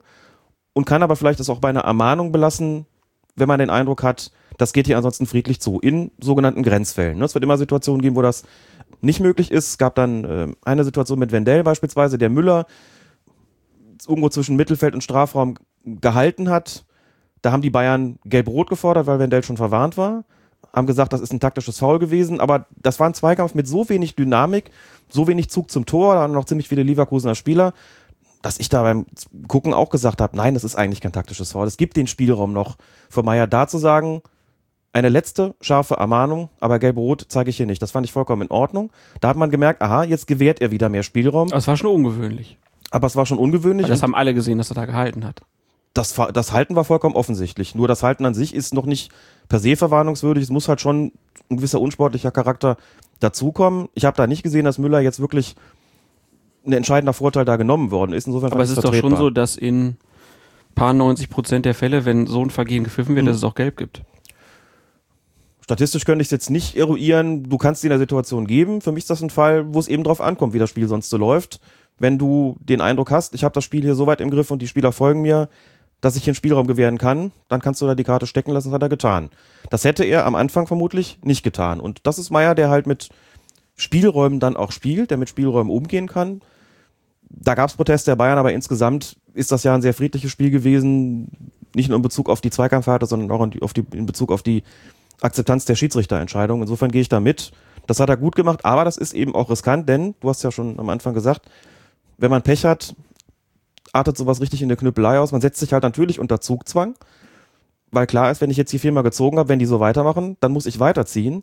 Und dann, wenn ich Pech habe, bin ich mit sieben gelben Karten schon in der Pause und habe dann vielleicht nach 60 Minuten schon zwei Leute mit Gelb-Rot vom Platz gestellt und alle sagen so ein bisschen, wofür eigentlich? Ist das hier wirklich so schlimm? Mhm. Das nicht immer leicht und da muss man manchmal auch Glück haben. Das Glück kann man aber auch dahingehend ein bisschen erzwingen, dass man, wenn man als Schiedsrichter eine gewisse Akzeptanz hat, sich da auch leichter tut, solche taktischen Spielräume zu gewähren. Dann kommen wir noch zu den beiden entscheidenden Szenen des Spiels. Äh, 59. Minute. Da gibt es eine weite Flanke in den Leverkusener Strafraum. Arturo Vital steigt, steigt hoch und bekommt dann von Roberto Hilbert einen leichten Schubser. Und Florian Mayer entscheidet auf Strafstoß. Aus seiner Sicht eine Kann-, eine Muss-Entscheidung? In dem Fall würde ich sagen, eine Muss-Entscheidung und eigentlich auch eine ziemlich dumme Aktion von Hilbert, denn man muss sich ja die Frage stellen, hätte Vidal den Kopfball überhaupt noch bekommen oder nicht? Ne? Gibt eine Flanke, er steigt hoch. Ähm, ich habe es mir ein paar Mal angeschaut, hatte eher den Eindruck, wenn er da die Finger weglässt, passiert auch nichts. Dann kriegt Vidal, wenn er den Kopfball überhaupt bekommt, keine so gute Torchance, dass da sonderlich viel passiert. Wahrscheinlich hat er den irgendwie ins, ins Tor aus dann geköpft. Es ist einfach blöd, ihn da so zu stoßen, aber man kennt auch diese Situation, wenn du im Sprung bist und bekommst von hinten einen leichten Schubser, dann gehst du ja quasi automatisch schon ins Hohlkreuz und dann ist das auch ein Foul. Aber ist das nicht eine Szene, die, wie man so schön sagt, 100 Mal passiert und dann hätten wir jedes Spiel 50 Elfmeter, wenn wir das immer pfeifen? Würde ich in der Situation nicht sagen. Natürlich ist auch. Also es gibt oft in Luftduellen schon mhm. Körperkontakt auch zwischen mhm. denen, die hochspringen, dass der dahinter nochmal versucht, den vor sich ein bisschen zu irritieren, damit er nicht ganz ohne ja. Gegenwehr einköpfen kann. Ähm, aber aus deiner Sicht war das jetzt eine Szene, wo das, wo es zu viel war. In den Situationen, von denen du sprichst, hast du aber zumindest einen relativ ausgeglichenen Zweikampf. Hier ist es so gewesen, dass Vidal hochsteigt und Hilbert einfach stehen bleibt. Der ist ja nicht daran gehindert worden, mit zum Kopfball zu gehen. Der ist gar nicht mit hochgesprungen und hat in der Situation bemerkt, ich kann den jetzt nicht mehr anders daran hindern, diesen Kopfball zu bekommen, außer mit unfairen Mitteln. Und die hat er eingesetzt. Und das macht dann diese Aktion auch strafwürdig und das unterscheidet sie auch von so einem Körperkontakt, wie es ihn eben tatsächlich vielleicht hundertmal im Spiel gibt. Der sieht das einfach und das sieht auch Florian Mayer. Hilbert bleibt stehen, kommt da nicht mit hoch und sagt, okay, meine letzte Chance ist, wenn ich ihn ein bisschen schubse. Leicht genug, um beim Schiedsrichter vielleicht noch eine Chance zu haben, dass ich damit durchkomme, aber eben effektiv genug, dass Vidal den Ball dann auf gar keinen Fall mehr bekommt. Und damit ist es strafbar. Und damit ist es auch keine sonderlich kleinliche Entscheidung, finde ich. Kommen wir zur nächsten Elfmeterentscheidung. 70. Minute. Douglas Costa flankt von der linken Seite. Roberto Hilbert springt in den Ball, dreht aber den Kopf weg, reißt die Arme hoch und wird genau dort getroffen. Es gibt wieder einen Strafstoß. Wieder richtig? Auch der war in Ordnung und Hilbert hat einfach einen schwarzen Tag gehabt, glaube ich. Ein Philippe gebaut. sozusagen. Das konnte er da noch nicht wissen, das war ja erst ein bisschen später. Nee, nee, der hat vorher schon. Nee, ist egal. Egal. da wurde argumentiert, Hilbert habe ja die Flanke gar nicht kommen sehen. Das würde ich mal so nicht stehen lassen wollen, denn der hat natürlich gesehen, der Costa flankt da jetzt gleich rein, dreht dann den Kopf weg. Der dreht aber den Kopf weg, weil er da nicht getroffen werden will, weil er aber offenbar schon ahnt, die Flanke kommt so, dass ich im Gesicht getroffen werden könnte, reißt die Arme vor den Körper und damit in die Flugbahn des Balles rein. Schutzhand. Schutzhand, genau. Die es nicht gibt. Das ist übrigens auch so ein, hat man ja schon ein paar Mal. Erstaunlich oft, dass auch immer noch auf den Fußballplätzen gerufen wird. Schutzhand. Ne? Oder Reflex. Habe ich auch mal gesagt. Die Reflexe möchte ich mal haben. Reißt also hoch die Arme, reißt sie in die Flugbahn des Balles und damit ist, sind Kriterien für Strafbarkeit auf jeden Fall erfüllt. Das heißt, das ist auch ein absolut korrekter Strafstoß gewesen. Ja, nach dem Spiel gab es dann ja auch noch ein Statement zum Beispiel vom Leverkusener Christoph Kramer, oder ich glaube, man muss immer Weltmeister Christoph Kramer sagen. Äh, der hat nämlich auf die Elfmeterentscheidung angesprochen, gesagt, wenn man die ganze Zeit hinten drin, hängt, nochmal, wenn man die ganze Zeit hinten drin hängt, dann gibt es strittige Situationen. Es lag nicht an den Elfmetern. Ja, also einer, der sich mal nicht einfach aufregt über die Elfmeter, die es gab, sondern das einfach so hinnimmt. War auf jeden Fall, wie du schon sagst, ein unglücklicher Tag von Roberto Hilbert. Kommen wir zum vierten Spieltag. Wieder sind es die Bayern, diesmal gegen den FC Augsburg und diesmal ist es die 90. Minute. Douglas Costa zieht von außen in den Strafraum und legt den Ball rechts am Augsburger Markus Vollner vorbei. Anschließend rennt er geradewegs in Vollner hinein, der schützend die Arme vor den Körper hält und sich ein Stück zur Seite dreht, um nicht frontal getroffen zu werden. Costa geht zu Boden. Schiedsrichterassistent Robert Kempter zeigt sofort mit einem offenen Fahnenzeichen an, dass er ein Foul gesehen hat und Chef Knut Kircher übernimmt diese Entscheidung und gibt dann einen Strafstoß. Die Augsburger hinterher natürlich ziemlich aufgebracht. Konntest du die Aufregung verstehen? Konnte ich sehr gut verstehen. Auch schon in der Situation beim Zuschauen. Auch so eine Situation, von der ich sagen muss, als ich sie gesehen habe, war mein erster Impuls, das ist nix. Der rennt einfach in den Reihen und der Vollner macht da einfach gar nichts, was irgendwie strafbar gewesen wäre. Costa geht zu Boden, das ist dann keine Schwalbe, weil ja, es hat einen Kontakt gegeben, ganz eindeutig. Wenn ich in einen reinlaufe und anschließend falle, dann habe ich sicher versucht, einen Elfmeter zu schinden auf eine gewisse Art und Weise. Ich möchte den auf jeden Fall haben. Ich denke, das war auch so. Costa hätte die Chance gehabt, an Vollner vorbeizugehen, hat das aber hier offensichtlich gar nicht großartig in Erwägung gezogen, sondern gleich den Versuch unternommen, hier einen Strafstoß rauszuholen. Das ist dann keine Schwalbe, aber das muss man dann einfach auch gar nicht pfeifen. Also hier ist es sogar so, dass ich sagen würde, wenn du als Schiedsrichter das Ding umgekehrt pfeifst, mein Vollner ist ja stehen geblieben und Costa ist umgefallen, das äh, sieht dann vielleicht komisch aus, aber wenn du hier einen Offensivfoul pfeifst und sagst, du rennst doch in den rein, was soll er denn machen, wo soll er denn hin? Dann ist das zumindest auch nicht falsch. Kann man durchaus argumentieren, aber die beste und klügste Entscheidung wäre hier natürlich gewesen, einfach weiterspielen zu lassen. Auch ganz interessant, die Reaktion unmittelbar. Also es ging zwar sehr schnell, dass Kempter die Fahne gehoben hat, aber die Entscheidung war da noch nicht getroffen, weil Kircher dann auch einen Moment noch brauchte, um zu sehen, Fahne oben, Pfiff. Wie haben die Spieler reagiert? Die Augsburger haben natürlich weitergespielt und sich nach, äh, nach, nach vorne orientiert. Aber die Bayern eigentlich auch. Ich glaube, die haben selber nicht mit dem Pfiff wirklich gerechnet. Na gut, Costa hat sich schon ganz schön aufgeregt. Costa lag da so ein bisschen als unmittelbar Beteiligter, aber das Publikum hat gejohlt, aber Wer hat auch schon gezetert. Doch, doch. keine Situation insgesamt, die jetzt wirklich so nach, nach Strafstoß gerochen hätte. Und was mich natürlich an der Stelle wirklich überrascht hat, war die offensive Vorgehensweise des Schiedsrichterassistenten. Denn die haben ein Headset und das Headset haben sie, um miteinander zu kommunizieren, was sie ja auch reichlich tun. Michael Kempter, Entschuldigung, Robert Kempter, jetzt ist mir doch mal passiert, Robert Kempter ist ja auch schon recht lange in Kundkirchers Gespann. Die sind da also eigentlich sehr gut aufeinander abgestimmt. Und in so einer Situation, wenn du dann sagst, Elfmeter, Elfmeter, Elfmeter in dein Mikrofon, hat der Schiedsrichter ja noch die Chance, sich zu überlegen, möchte ich das übernehmen oder bin ich anderer Meinung? Kirch hat dann später gesagt, er stand nicht so günstig, das selbst wirklich beobachten zu können, aber das ist dem Schiedsrichterassistenten in dem Moment sicherlich nicht unbedingt klar. Und du musst deinem Chef ja noch die Chance geben, anders zu entscheiden. Er muss das Ganze ja sozusagen politisch verkaufen. Hat er aber nicht getan. Er hat einfach die Fahne gehoben, also ein sichtbares Zeichen gegeben. Auch da muss man natürlich sagen, das muss der Schiedsrichter nicht zwingend übernehmen, aber der Entscheidungsdruck ist dann nochmal ungleich größer. Denn offenes Fahnenzeichen bei einem Schiedsrichterassistenten, die ja nun auch inzwischen sehr viele Kompetenzen haben, heißt eigentlich, du übernimmst das. Wenn einer, den du, ich weiß nicht, zum wievielten Male da mit an der Linie stehen hast, der immer zuverlässig da seinen Job versieht, wenn der dir so ein Ding mit der offenen Fahne anzeigt, dann pfeifst du das auch. Und dann machst du da auch nichts anderes. Das ist äh, vollkommen klar, auch wenn es theoretisch die Möglichkeit gegeben hätte. Aber ich war eben überrascht, denn das bedeutet ja, offenes Fahnenzeichen bedeutet ja, ich bin mir hundertprozentig sicher, da ist was gewesen. Und deswegen kann ich das auch hundertprozentig so verantworten. Ja, und dann siehst du die Wiederholung und das denkst dir, das war eigentlich nix. Gab ja dann hinterher auch viele Bemerkungen dazu. Weinziel hat sich tierisch äh, aufgeregt. Äh, was hat er nochmal gesagt? Ich habe es mir aufgeschrieben. Linienrichter wollte auch mal wichtig werden. Das ist auch wieder ein Statement. Äh, wo man sich fragen kann, ob er das heute auch noch so geben würde, aber da ist noch mal viel Wut äh, bei den Augsburgern da. Wir haben das ja in den letzten Folgen auch schon gehabt. Das zeichnet sich ja über die Saison jetzt schon ab, der FC Augsburg. Ähm, wird zum Problembären so ein bisschen, haben da viele Pfiffe gegen sich in dieser Saison. Ähm, dazu kann man aber auch sagen, es gibt schon die Meldung, dass es keine Strafen für den FC Augsburg gibt. Ähm, weder gegen den Trainer noch gegen den Kapitän. Ich glaube, der Verhaag hatte, hatte sich da auch. Hat Geld äh, bekommen. Ja, aber der, der hat sich auch hinterher noch geäußert, wo man sich dann fragen konnte, ob man das so äußern muss irgendwie. Aber da gibt es kein Verfahren auf jeden Fall, kann man schon mal dazu sagen. Ja, und hinterher hat sich dann ja auch Knut Kircher noch geäußert und hat dann sehr offen mal darüber geredet, wie das denn eigentlich so läuft. Ne? Also hat ja halt auch gesagt, in der Situation, da hat der Camp da so entschieden, ist eine falsche Entscheidung. Das ist ein klarer Fehler von ihm, aber ich als Chef nehme das natürlich auf, meine Kappe. Ähm, bisschen unüblich, dass er überhaupt was so deutlich über den Assistenten sagt. Das hört man selten.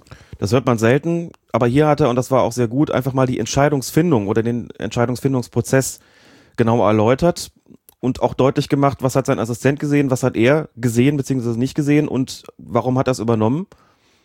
Also Transparenz in diese ganze Angelegenheit gebracht. Ich habe verschiedentlich gelesen, er habe da die Schuld auf seinen Assistenten abgewälzt. Das fand ich nicht. Ich finde, er hat den Assistenten in Schutz genommen.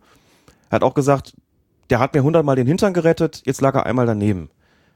So stellt sich das Ganze auch da. Hat also das auch wieder gerade gerückt, hat es ins rechte Licht gerückt, ins Verhältnis gesetzt und deutlich gemacht, das ist ein glänzender Assistent, das stimmt ja auch. Knut Kircher ist ein hervorragender Schiedsrichter, Robert Kempter ist ein hervorragender Assistent. Und selbst wenn man wirklich so eine, ein absoluter Bock dazwischen kommt. Ich glaube, Kircher hat dann in irgendeinem der Interviews auch gesagt, das ist so wie wenn ein Stürmer aus kurzer Distanz am Tor vorbei, am leeren Tor vorbeischießt. Der Vergleich stimmt ja einfach auch. Dann muss man in so einer Situation auch mal die Größe zeigen. Kircher hat gesagt, dann fällt mir kein Zacken aus der Krone und zugeben, hier ist ein Fehler passiert. Er hat sorry gesagt, hat es auch den Augsburgern direkt gegenüber geäußert. Ich finde das sehr gut. Das ist eine offensichtliche Sache gewesen. Da kann man dann auch mal sagen, ist passiert, tut uns leid, aber eben auch erklären, und das finde ich gut, warum ist es überhaupt passiert? Und er sagt da ja auch, wenn der Assistent sich sicher ist, da hat es ein Vergehen gegeben, dann soll er es auch mit der offenen Fahne anzeigen. Also nochmal erläutert, wie es überhaupt dazu kam. Und aus Robert Kempters Sicht hat es sich eben so dargestellt. Jetzt kann man sich natürlich immer die Frage stellen, aber warum denn? Da war doch wirklich nichts. Was, was will der da gesehen haben? Er hat ja auch freie Sicht darauf. So, und dann guckt man sich die, die Szene nochmal an und versucht man sich in den Assistenten hineinzuversetzen. Da sieht man, wie Vollner Costa kommen sieht und eben, wie schon von dir eben gesagt, die Arme so schützend vor den Körper hält, vor den Körper reißt. Das darf er auch. Ne? Also so ein, eine Schutzhand, haben wir eben auch nochmal gesagt, gibt's natürlich nicht. Aber wenn einer frontal auf mich zuläuft, dann darf ich natürlich dafür sorgen, dass der mir nicht wehtut. Ich meine, letztlich geht das Vergehen ja dann von dem aus, dass ich versuche, meinen Körper mit den Händen zu schützen. Das ist vollkommen legitim. Außerdem dreht er sich noch ein bisschen zur Seite, um eben nicht frontal getroffen zu werden. Und es wird wohl so gewesen sein, das wäre zumindest meine Vermutung, dass Robert Kempter das interpretiert hat wie eine Stoßbewegung. Ne? Der dreht sich, der nimmt die Arme vor den Körper, dreht sich ein Stück zur Seite und haut damit, drückt damit sozusagen den Costa um anders kann ich mir das Fahnenzeichen nicht erklären. Es gibt ja auch nur diese, diese Erläuterung im Grunde genommen. Alles andere wäre vollkommen unlogisch. Wenn man das im Hinterkopf hat, kann man sich zumindest erklären, warum das so gewesen ist. Falsch bleibt es trotzdem. Da gibt es überhaupt nichts zu diskutieren. Es war auch keine sonderlich gute Antizipation, glaube ich, in dieser Situation, denn Costa schlägt den Haken, legt den Ball vorbei und ich fand es sogar eher relativ plump gemacht wie er da reingelaufen ist. Also keine Geschichte, wo er erstmal so ein Stückchen vorbeizieht und dann irgendwie sich fallen lässt, so nach dem Motto, der hat mir ein Beinchen gestellt, sondern wirklich einfach einmal ganz plump, wie bei so einem Auffahrunfall, wo der Hintermann irgendwie pennt. Ne? Und das ist dann auf eine Art auch tragisch, dass eigentlich ein, ein ausgezeichneter Schiedsrichterassistent oder einer, der normalerweise wirklich ausgezeichnet sein, sein Amt da ver, versieht und auch versteht, als Assistent, dass dem sowas unterläuft. Aber passiert. Jetzt gab es ja hinterher direkt die Forderung, äh, Knut Kircher, Robert Kempter, die müssten doch mal jetzt rausgenommen werden in ein paar Wochen. Wird da was passieren? Ich bin mir nicht sicher, wie die offizielle DFB-Linie ist. Es gab tatsächlich in früheren Zeiten das Verfahren, dass bei, bei groben Fehlern von Schiedsrichtern, von Assistenten, dass die wirklich wochenlang dann nicht mehr gepfiffen oder gewunken haben oder in den unteren Klassen eingesetzt worden sind. Das ist eigentlich so schon eine ganze Weile nicht mehr, dass es da jetzt irgendwelche faktischen Sperren gibt oder sowas. Dass man aber einem Schiedsrichter oder einem Schiedsrichterassistenten möglicherweise mal ein bisschen Pause gönnt oder den eben in unteren Spielklassen einsetzt, um den aus der Schusslinie zu nehmen, weil er in der Diskussion steht.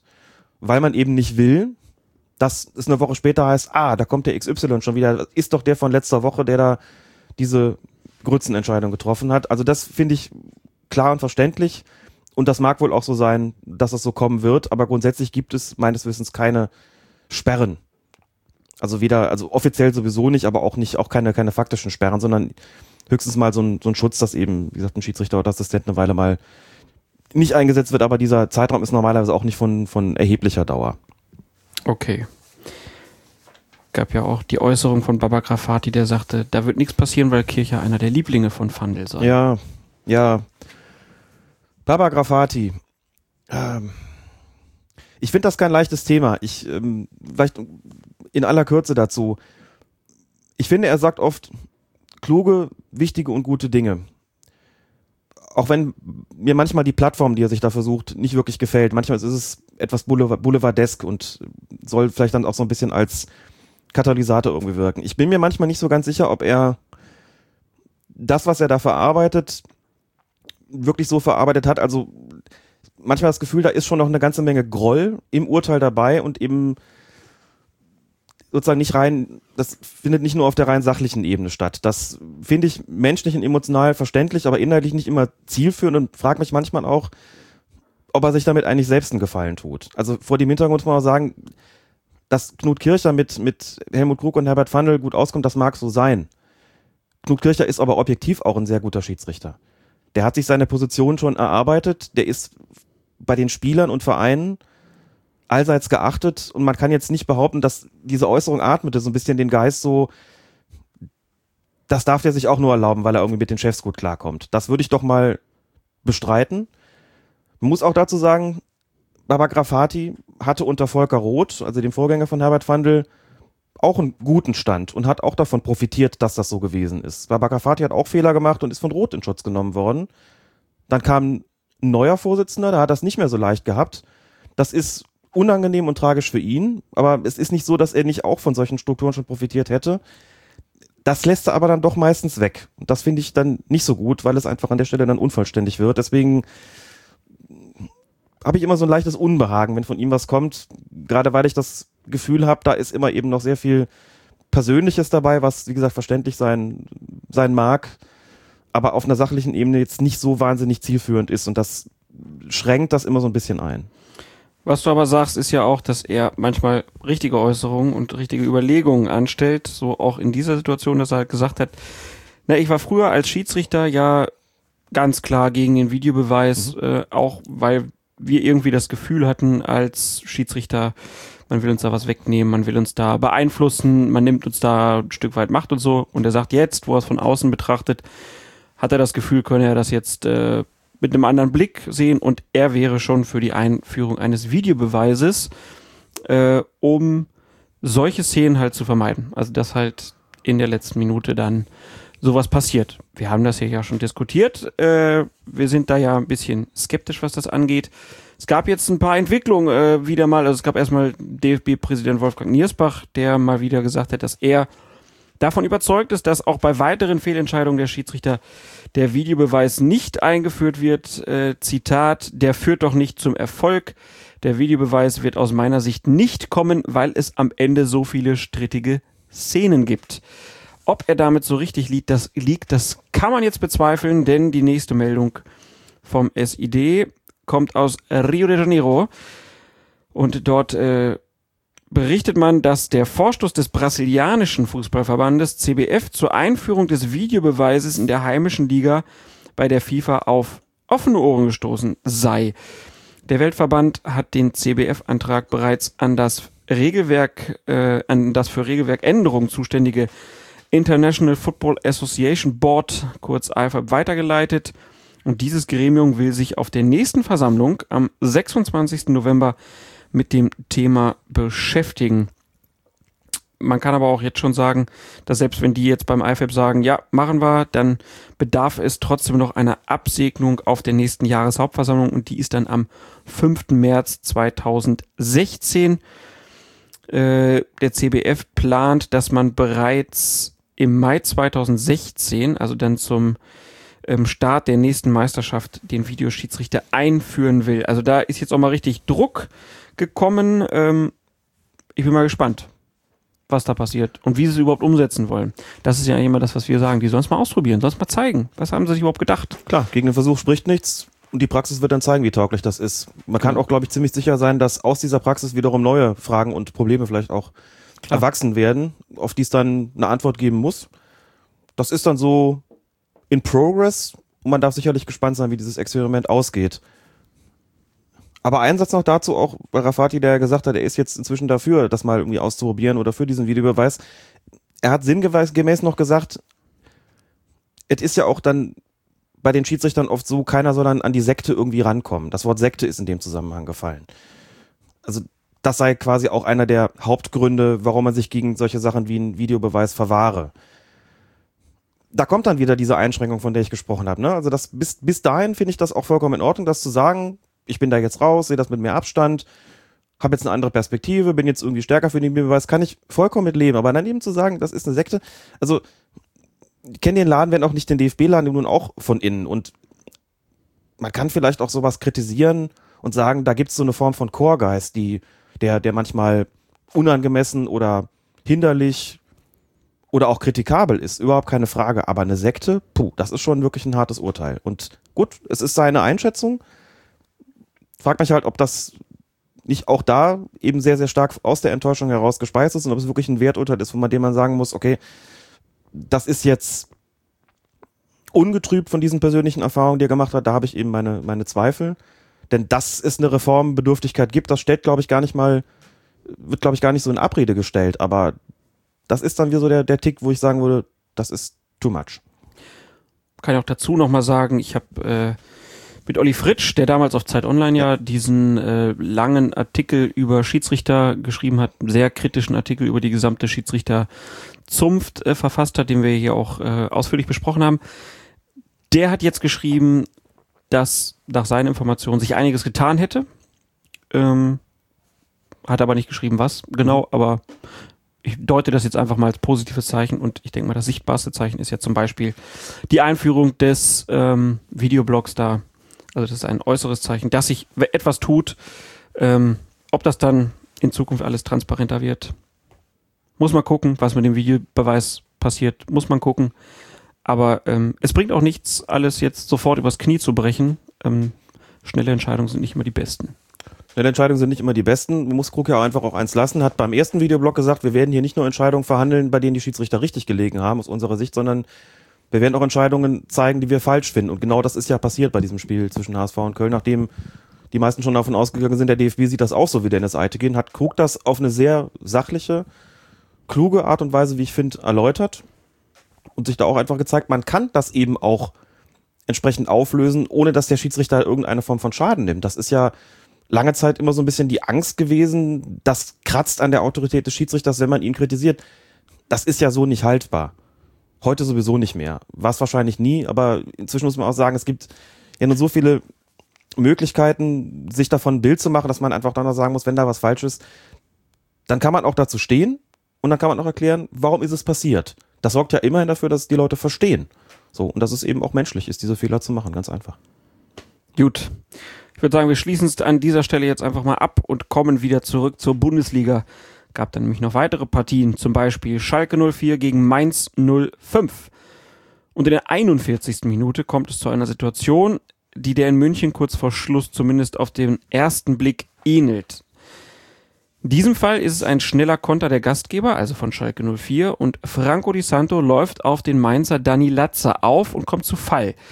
Schiedsrichter bei dieser Partie war Robert Hartmann. Der pfeift, zeigt Latzer auch die gelbe Karte und entscheidet auf Freistoß für Schalke. Und da gab es einige Nachfragen. Gibt es hier überhaupt einen Unterschied zum Duell zwischen Costa und Vollner?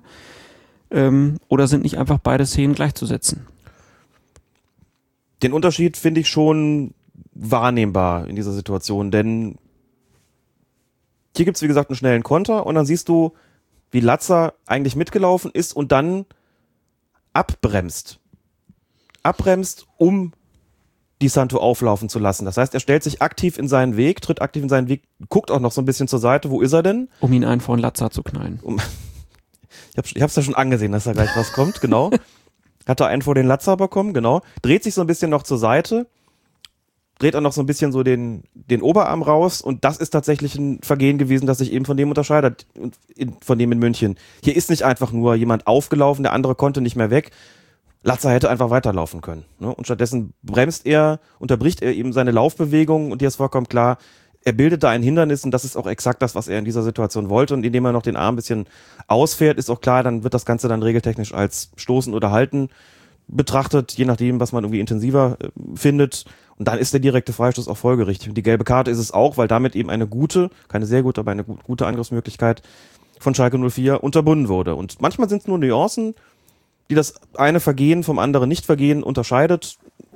Das ist hier aber der Fall gewesen. Also das ist, glaube ich, auch relativ unstrittig, dass man hier sagt, na gut, was er da gemacht hat, ist einfach ähm, eine Form von, von Behinderung, eine Form von Foulspiel und nicht einfach nur, ich stehe im Weg und kann gar nicht anders, äh, als hier rumzustehen und der andere muss mich dann halt irgendwie umlaufen, wie das in München eigentlich der Fall gewesen wäre.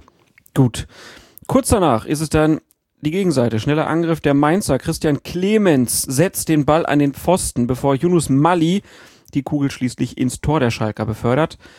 Und der Mainzer Yoshinori Muto steht allerdings beim Pfostenschuss von Clemens im Abseits und bewegt sich auch in Richtung Ball, wie auch der Schalker Torwart Ralf Fährmann in seiner Nähe. Und da kann man ja fragen, ist das ein strafbares Abseits, Alex?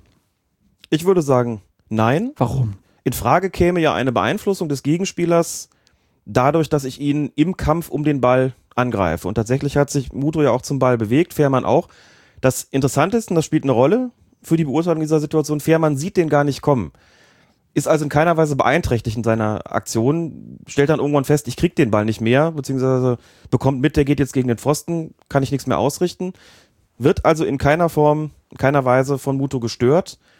Damit ist das eigentlich perdu. Damit können wir nicht mehr darüber reden, Angriff auf den Gegenspieler im Kampf um den Ball. Damit ist das perdu. Ja. Schöne Formulierung, gefällt mir. Das Glück für die Mainzer war in dieser Situation definitiv, dass der Pfosten getroffen worden ist. Wäre er es nicht, wäre Muto höchstwahrscheinlich dann doch noch an den Ball gekommen, hätte ihn wahrscheinlich sogar berührt und dann wäre das daraus natürlich ein strafbares Abseits geworden. Der scheint nicht wahrgenommen zu haben, dass er da im Abseits gestanden hat. So titscht der Ball eben zurück und dann kommt es doch noch zum Torerfolg und der Treffer ist völlig regulär gewesen. Ich glaube, das ist so eine Situation, da hat auch gar kein Schalke auf dem Zettel gehabt, dass das Abseits gewesen sein könnte. Hat erstaunlicherweise niemand reklamiert. Hab's gesehen, hab gedacht, hm, das ist jetzt schon aber knapp gewesen. Da muss man schon kurz mal eine Entscheidung treffen, ob da ein strafbarer Eingriff vorliegt oder nicht. Aber hier ganz klar, auch weil Fährmann in keiner Weise beeinträchtigt worden ist, kein strafbares Abseits, korrektes Tor. Ich verkneife mir sämtliche Wortspiele zu Moto und komme zur 61. Minute. Klaas-Jan Hünteler trifft nämlich zum siegbringenden 2 zu 1 für Schalke und verleiht seiner Freude über dieses Tor danach in recht kurioser Form Ausdruck, nämlich mit einem Kung-Fu-Tritt. Zum Glück nur gegen die Eckfahne, die daraufhin aber entzwei bricht. Es gab dann einige Beobachter, unter anderem auch Twitterati, die sich gefragt und uns gefragt haben, ob es für diese Form der Sachbeschädigung nicht auch eine gelbe Karte geben muss oder besser geben sollte. Geben sollte. Und ein Argument lautete, wie kann es sein, dass die Demolierung der Eckfahne straffrei ausgeht, während man eine gelbe Karte bekommt, wenn man sich das Trikot über den Kopf zieht? Der Akt, eine Eckfahne zu zerstören, sicherlich unbeabsichtigt, aber dennoch, ist ja durchaus ein aggressiverer, als der Akt, sich ein Trikot über den Kopf zu ziehen, beispielsweise. Aber kurze Fußnote, ne, das muss man Hundelei auch irgendwie zugute halten. man geht eigentlich davon aus, dass man so eine Eckfahne, wenn man die trifft, dass die sich nach hinten biegt und Ja. dann kommt sie einfach wieder zurück. Dass die abbricht, ist schon ein ungewöhnlicher Vorgang und vielleicht sollte da Schalke 04 auch mal beim Lieferanten nachfragen, was denn da mit dem Material los ist. Keine gute Werbung für den Lieferanten Ne? auf jeden Fall. In Hoffenheim die Tornetze, in Schalke die Eckfahnen. Was ist los mit der ersten Liga? Skandal. Warum berichtet da nicht mal einer drüber?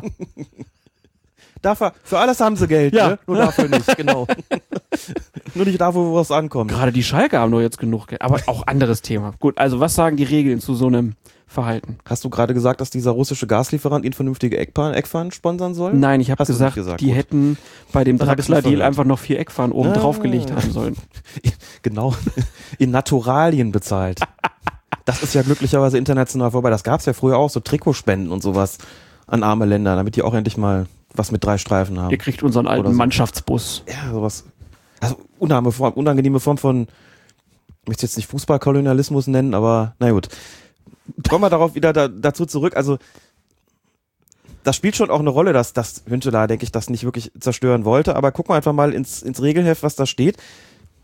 Da steht, übertriebener Torjubel ist verboten, wird mit einer Verwarnung geahndet. Und dann werden eben Beispiele aufgeführt, muss dazu sagen, nicht in der Regel zwölf verbotene Spiele und unsportliches Betragen per se, sondern in der sehr länglichen Auslegung der Spielregeln und Richtlinien der FIFA für Schiedsrichter. Also sprich, das ist dann immer der Bereich, dem gesagt wird, wie sind die Regeln denn zu verstehen. Da werden dann eben oft konkrete Beispiele gegeben. Hier heißt es eben, ein Spieler wird verwarnt, wenn er nach Meinung des Schiedsrichters mit provozierenden, höhnischen oder aufhetzenden Gesten jubelt.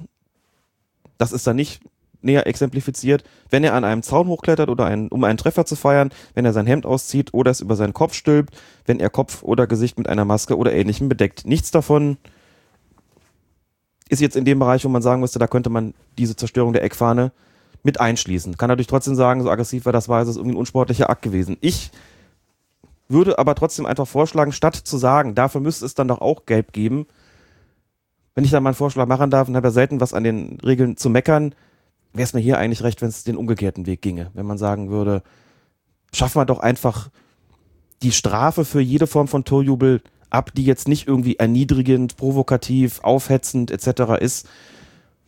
Ob mir das jetzt gefällt oder nicht, dass ein Spieler nach einem Tor sein Trikot auszieht, ist doch unerheblich. Ist doch eigentlich nur die Frage, ist das irgendwie aufwieglerisch, ist es provokativ? Und ich würde sagen, in aller Regel ist es das doch nicht. Das ist eine Freudenbezeigung. Wen provoziert das denn? Gut, das ist das Argument, kennen wir, hieß dann, solche Gesten gelten in manchen Ländern als unangemessen. Das mag schon sein, aber ich weiß nicht, ob das wirklich ein Grund ist, das weltweit einzuführen. Also ich würde eigentlich gerne so in die andere Richtung gehen und nicht sagen, jetzt es ist immer oft so, dass die Leute dann sagen, dafür muss es doch auch gelb geben. Dann häufen sich die Fälle, für die wir gelbe Karten irgendwie verhängen. Ich wüsste nicht warum. Warum gehen wir nicht den anderen Weg und sagen, ausgezogenes Trikot oder auch auf den, auf den Zaun springen. Mein Gott, die Stadien sind inzwischen ja auch so eng, der braucht ja auch nicht ewig, bis er zurückkommt. Nicht wie früher, wo er erstmal noch eine Laufbahn überwinden musste. Und du denkst, Junge, also du bist gar nicht mehr in Rufweite jetzt, jetzt komm mal wieder. Das ist doch eh schon ganz nah da dran. Wäre doch eigentlich kein Problem. Lass er doch da hinlaufen, mein, mein Gott. Das ist doch eigentlich nicht, nicht so wirklich tragisch. Und wenn sie über den Kopf ziehen, das Trikot, jo, und die Maske. Also muss mir alles nicht gefallen, aber gelb, weiß ich nicht. Und deswegen finde ich es okay, dass Hünteler hier straffrei ausgegangen ist. Ich wüsste doch nicht, wofür die hätte kriegen sollen und gerne auch noch ein bisschen anderen Ballast aus dem Regelwerk rausschmeißen und sagen, dürft er oder einfach dem Schiedsrichter sagen, du beurteilst bitte nach Augenmaß, was ja noch vertretbar ist und was nicht. Dann kann man dir auch konkrete Ratschläge an die Hand geben, wenn du das Gefühl hast, ist alles in Ordnung, ist es ein Ausdruck von Freude und nicht ein Ausdruck von Provokation oder, oder Hetze oder was auch immer, dann ist das schon in Ordnung, da brauchst du auch nicht Geld für zu geben. Sie hörten Alex Feuerherd mit einer feurigen Rede für die Freude. So, dann steht hier jetzt Freudenherd sozusagen. Wo wir schon bei schlechten Wortspielen sind. immer wieder gern. Wir sind jetzt, hier steht Hannover 96, Borussia Dortmund. Müssen wir drüber sprechen? Müssen wir nicht? Willst du nicht? Ja, war nicht so schön. Nee, das ist mir klar. Das, ähm, also ich möchte dir jetzt nicht wehtun. Ich gehe am besten einfach eine Viertelstunde raus. ich halte hier einen Monolog.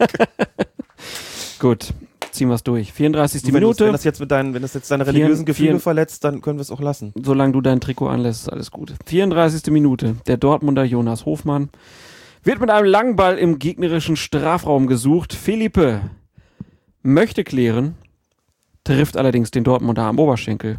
Schiedsrichter Daniel Siebert zeigt auf den Elfmeterpunkt. Ist dies eine korrekte Entscheidung gewesen, Herr Feuerhardt? Die Frage gebe ich zurück, Herr Rehse. Was haben Sie denn gedacht in dem Ja. Moment? Natürlich. Ja, natürlich, ne? 38. Minute. Freistoß für Dortmund.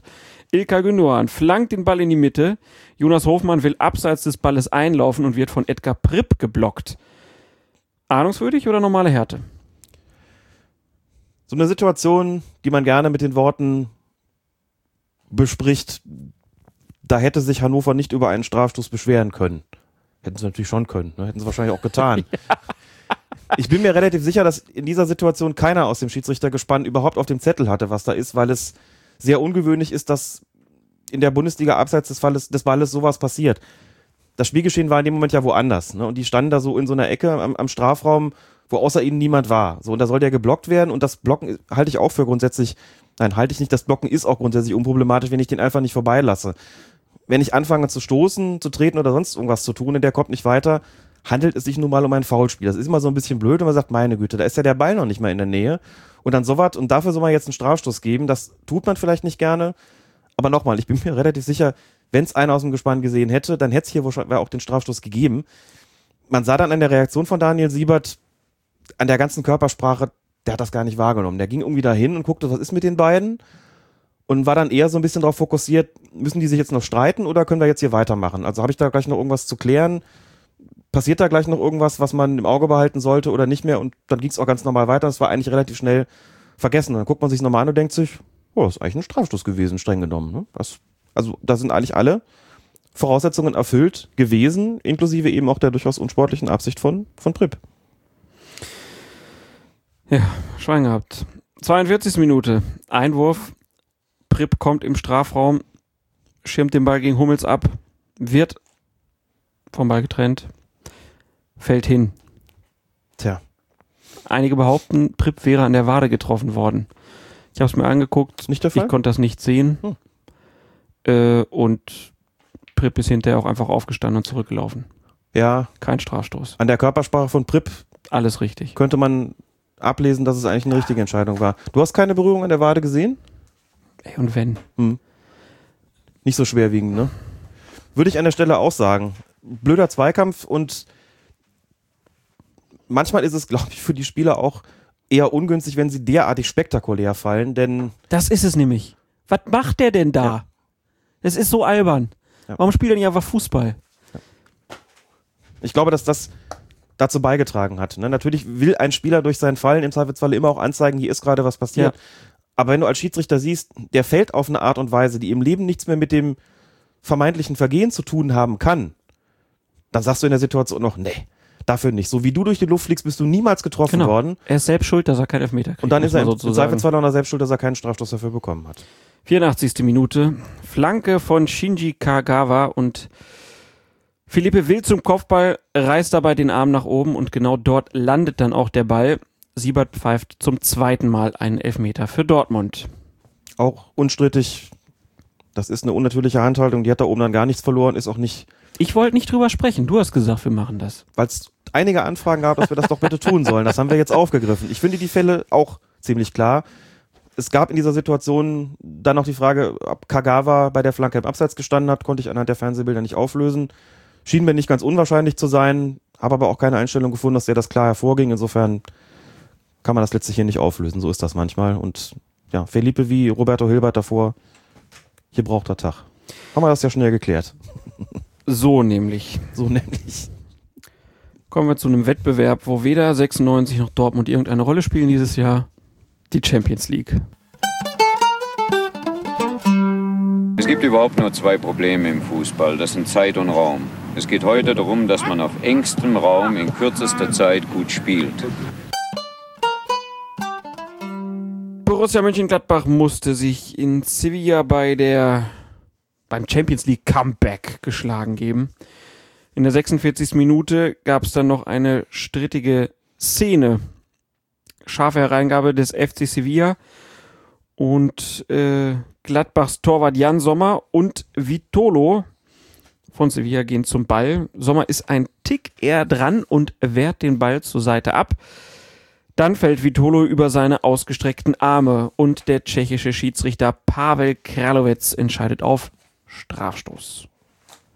Aus deiner Sicht, war das eine richtige Entscheidung oder konnte da der Torwart eigentlich so gar nicht richtig was dafür.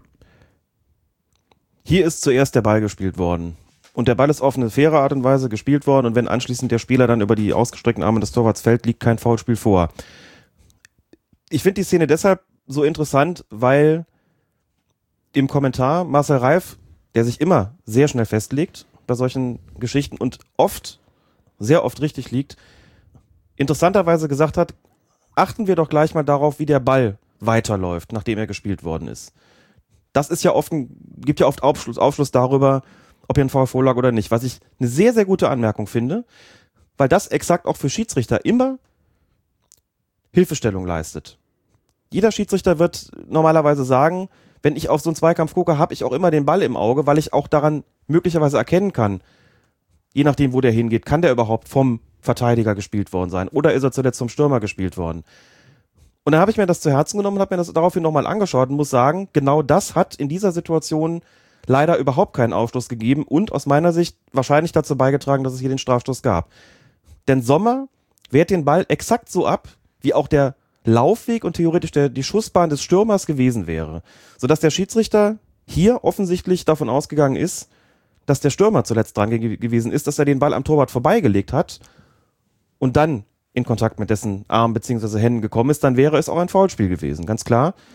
Und wenn man es nochmal sieht, sieht man eben, Sommer ist zuerst dran, wählt ihn zur Seite ab und dementsprechend liegt hier kein Foulspiel vor. Ist dann eben einer dieser Fälle gewesen, wo die Laufbahn des Balles eben doch keinen Aufschluss gegeben hat, beziehungsweise sich nachteilig für die verteidigende Mannschaft ausgewirkt hat. Das hat man auch nicht immer. Aber deswegen fand ich es eben interessant, weil es, wie gesagt, normalerweise ein Einheitspunkt ist. Also das war keine richtige Entscheidung, aber ich glaube, es war letztlich auch nicht unbedingt maßgeblich. Naja, aber weil es dann ja im Endeffekt mehrere Elfmeter gab, ist Ja. es ja schon sehr, sehr ärgerlich. Ähm, und auch der ja, Zeitpunkt so kurz nach der Halbzeit schwierig. Ähm, dann Gibt es eigentlich einen psychologisch günstigen Zeitpunkt, wo wir schon dabei sind? ja, Der das wäre ist ähm, wissenschaftlich erwiesen zwischen der sechsten und neunten Minute. zwischen der sechsten und neunten Minute. Dann Ja. hatten die Gladbacher da Glück, denn da gab es eine Situation, die sprechen wir jetzt nicht groß an. Ja. Da hat es ein Vergehen gegeben, das hätte durchaus den ersten Strafstoß nach sich ziehen können. das hätte- das ist hätte- Das wäre günstig gewesen. Das wäre günstig gewesen. Ja. Gut, dann hat es der Schiedsrichter wirklich nicht gut gemacht, da er nicht darauf geachtet hat, seine Strafstöße auch zu einem psychologisch günstigen Zeitpunkt auszusprechen, wenn sie schon strittig sind. ja. Das muss man also noch üben. Ja, ja, das ist eine, eine Studie, ähm, eine Studie des Rese Feuerherz Institut in Köln-Nippes gewesen. Kommen wir zur 49. Minute wieder. Vitolo dringt in den Gladbacher Strafraum ein, schlägt einen Haken um Raul Bruas.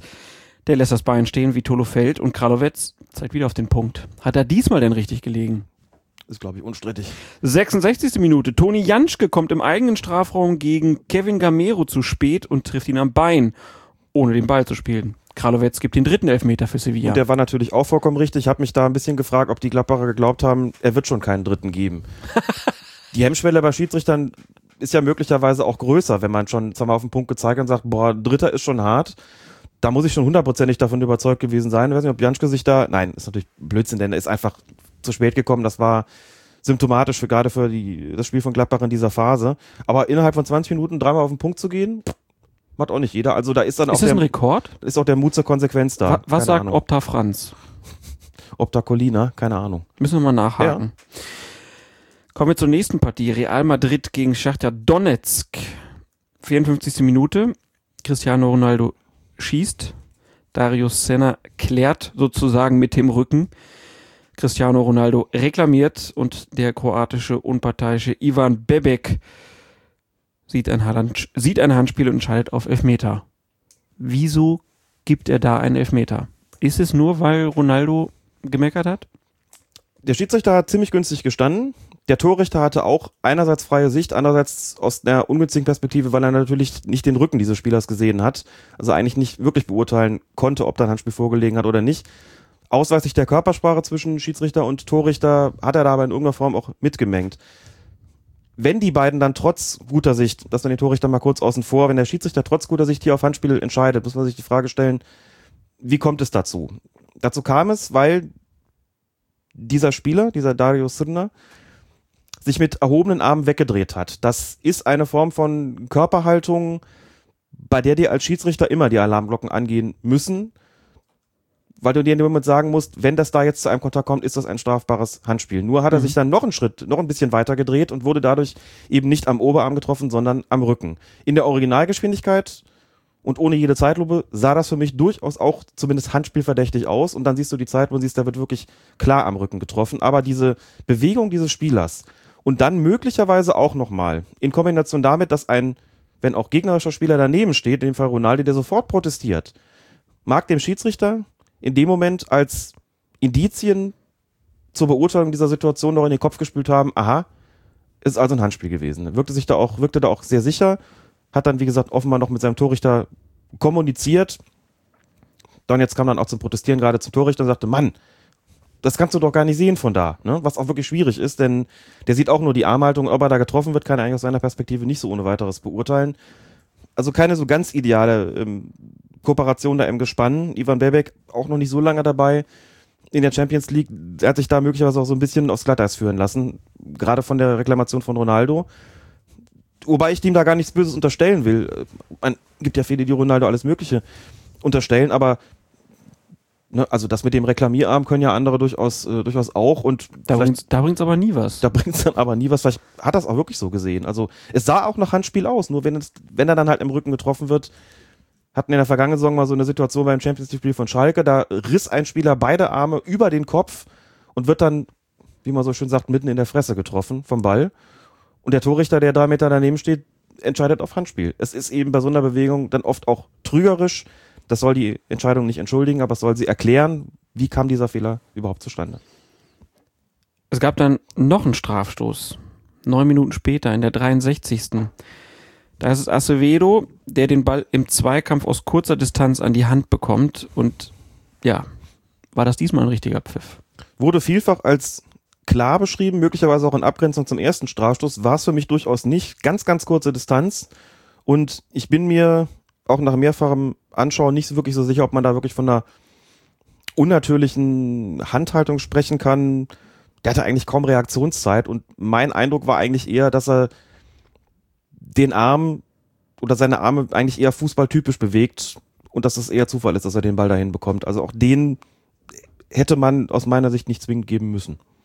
Klarer als der erste, aber auch nur deshalb, weil hier wirklich ein Kontakt zwischen Arm und Ball vorgelegen hat, anders als beim ersten, aber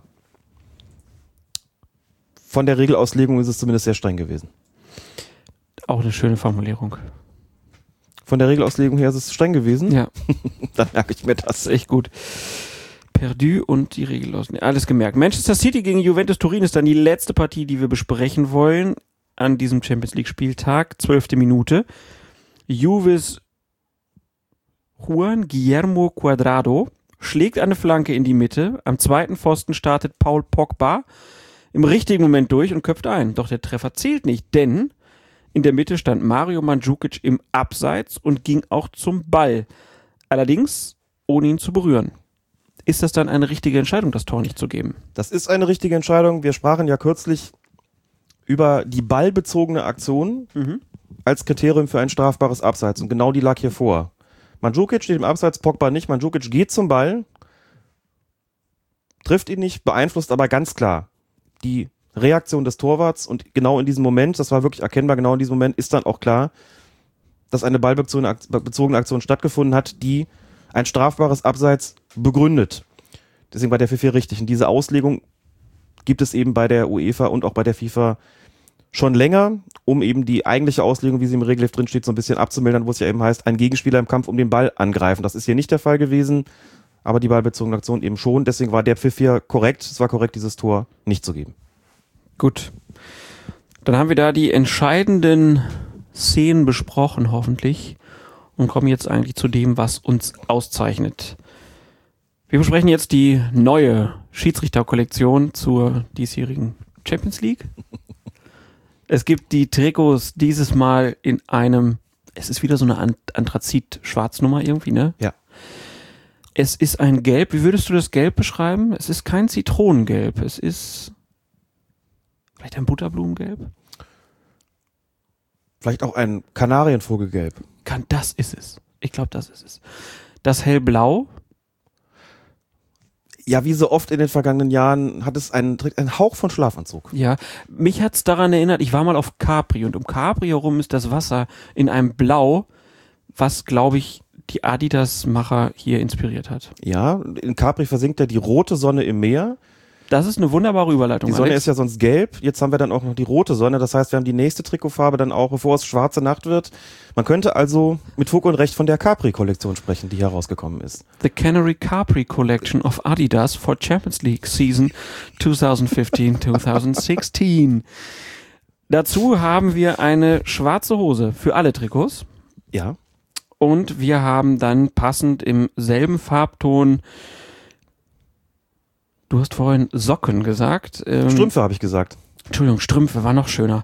Ähm, sind ja keine Stutzen mehr, ne? Das sind ja alles nur noch äh, Nein, Socken. der Stutzen zeichnet sich ja durch so ein, durch so ein Bändchen unten Ja, aber aus. Hat aber keinen Fuß. der Stutzen stirbt aus, glaube ich. Das ist auch gut so. Ich habe die Dinger früher mal gehasst. Ernsthaft. Also Ja. es sind jetzt wirklich Strümpfe. Manche sagen auch Stutzenstrümpfe, habe ich auch schon gelesen. Stimmt. Im Sportartikelkatalog. Stutzenstrumpf. Stimmt ja auch, weil man sie ja oben so umkrempeln kann. Die sind ja dafür gemacht, dass man sie umkrempelt. Man krempelt sie um und Kniestrümpfe kann man es auch nicht nennen, das klingt einfach zu unsexy.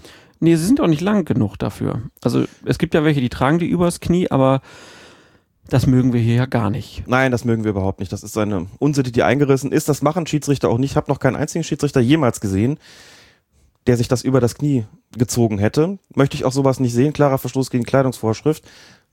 Was ich eben interessant finde in dieser Kollektion ist, dass die Farbe des Trikots im Strumpf wieder aufgenommen wird. Ja, Das gibt's ja auch noch nicht so lange. Ne? nee. Sonst war ja immer Hose schwarz, Strümpfe schwarz. Und jetzt hat man eben die Wiederholung der Trikotfarbe auch in diesen entsprechenden Capri-Farben, wie bereits gesagt. Und die Trikots zeichnen sich natürlich noch durch zwei besondere, nennen wir es Applikationen aus. Zum einen sind da kaum sichtbare Nadelstreifen, bei denen man immer so ein bisschen aufpassen muss, dass man eben hier nicht dieses schreckliche Wort von den Nieten in Nadelstreifen nochmal aufgreift, wenn ein Schiedsrichter einmal nicht so guten Tag hat, was Aber ja in der man- Champions League bekanntlich selten ist. Aber man kann ja das auch positiv formulieren und sagen, hier hat man wirklich mal was geschaffen, was der Schiedsrichter auch im Alltag zum Beispiel zu einer Konfirmation anziehen kann. Definitiv. Ja, insbesondere wenn es schwarz ist. Oder halt auch bei so militärischen Festlichkeiten. Eine Parade oder so ist im Moment auch möglich, denn die zweite Applikation findet man auf den Schulterpartien. Wir waren uns erst nicht sicher, ob das jeder kriegt, aber scheint jeder Schiedsrichter zu bekommen, so klappen, wie man sie sonst vom Militär kennt. Genau. Damit wird also auch die Komponente des Befehlshabers auf dem Platz stärker unterstrichen und auch sichtbar gemacht durch diese Schulterklappen. Ja. In den 80ern hätte man wahrscheinlich sie auch noch mit Polstern ausstaffiert. Darauf hat man hier glücklicherweise verzichtet, weil die Herrschaften ja dann doch auch inzwischen zu Astralkörpern neigen und das gar nicht mehr nötig haben. Mir fehlen die Sterne oben noch drauf. Das wollte ich Ne? sagen. Dass man, wenn man schon viele Saisons international gepfiffen hat, große Spiele geleitet hat, dass man dann vielleicht zum Vier-Sterne-Schiedsrichter aufsteigt oder Genau. so. das müsste zwingend sein. Also ich Ne? denke auch, und wenn einer eine schlechte Ja. Leistung hat, dass der vierte Offizielle dann kommt und dem Schiedsrichter dann die, Die Dinger von der von der- Schulter von der reißt. Schulter reißt. Nein, es gibt ja verschiedene Gruppen innerhalb dieser, dieser Schiedsrichter. Und die Elite Group Schiedsrichter müssen dann vielleicht drei Sterne haben. Die anderen haben dann vielleicht, also diese Champions League Sterne, die anderen halt dementsprechend weniger, dass immer auch vollkommen klar wird, so, wer da kommt, was für einen Rang der eigentlich hat. So, das äh, hätte doch so eine Anleihe nochmal so im Oldschool-Schiedsrichter, wo es noch nach Befehl und Gehorsam funktioniert hat, die man da ironisch sozusagen, das hätte fast schon, es wären fast schon Schiedsrichter-Hipster, könnte man sagen, indem man das ironisch durch diese Sterne aufgreift, auf den Schulterklappen, könnte man so, so eine Anleihe an frühere Zeiten nehmen, wo man sie noch Halbgötter in Schwarz genannt hat und wo sie vollkommen unantastbar gewesen sind. Also auf diese Ironie hat man leider verzichtet, aber so ein bisschen angedeutet ist es und wer weiß, wie die nächste Kollektion aussieht. Also auch da dürfen wir, glaube ich, wir als ähm, Mode-Podcast und auch als Schiedsrichter-Hipster, glaube ich, uns noch auf einiges freuen. Auf jeden Fall ist das doch schon mal ein gelungener Vorstoß, der da vorgenommen worden ist. Der Hersteller sehr dezent in dieser Saison. Es gibt Ja. nur eine kleine Applikation so an der äh, oberhalb der rechten Brust und eins, glaube ich, auch nur, ich weiß gar nicht, sind beide Stutzen bedruckt oder nur die eine? Das weiß ich gar nicht so genau. Normalerweise beide. Ne? Aber ähm, das finde ich auch mal pfiffig, wenn nur eine bedruckt wäre.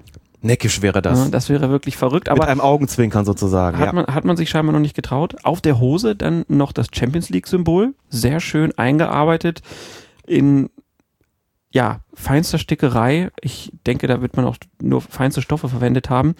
Ähm, wie fällt denn jetzt Eitel Seide hat man dafür verwendet, nehme ich an. Ich hoffe, ich hoffe. ähm, wie, wie fällt denn jetzt so dein Eindruck aus bezüglich der Taschen? Wir haben ja über das Brusttaschengenestel gesprochen. Ja. Wie ist dein Eindruck nach dem ersten Spieltag? Kommen die Schiedsrichter gut mit den neuen Taschen zurecht? Also die Zahl der Kollegen, die sich die gelbe Karte in die Hosentasche steckt, scheint mir eher noch zuzunehmen, was dafür spricht, dass auch diesmal nicht darauf geachtet worden ist, dass ausreichend Platz in den Brusttaschen vorhanden ist. Höre ich da indirekte Kritik? Das wäre dann mit indirekter Kritik verbunden. Vielleicht ist es aber auch der Versuch, die Schiedsrichter mit sanftem Druck dazu zu bringen, dass sie die Verwarnung sozusagen aus der Hosentasche hervorzaubern, statt ein Brusttaschengenestel zu beginnen. Das könnte so sein. Das müsste man vielleicht bei den Verantwortlichen mal in Erfahrung bringen. Was ich in jedem Fall gut finde, ist die Farbgebung. Damit hat es ja in der vergangenen Saison die ein oder andere Schwierigkeit gegeben, dass die Farben, die die Champions League Schiedsrichter bekommen hatten, dann nicht immer so ganz kompatibel mit der Spielkleidung der Mannschaften gewesen sind und es da für einigen Ärger gesorgt hat. Das ist jetzt anders mit der Rückkehr zu diesen klassischen Capri-Farben, eben schwarz, rot, gelb und blau. Ist da jeder Eventualität auch Genüge getan. Was ich ja schön fände, wäre, wenn man jetzt wirklich die Karten immer in der Hosentasche hat.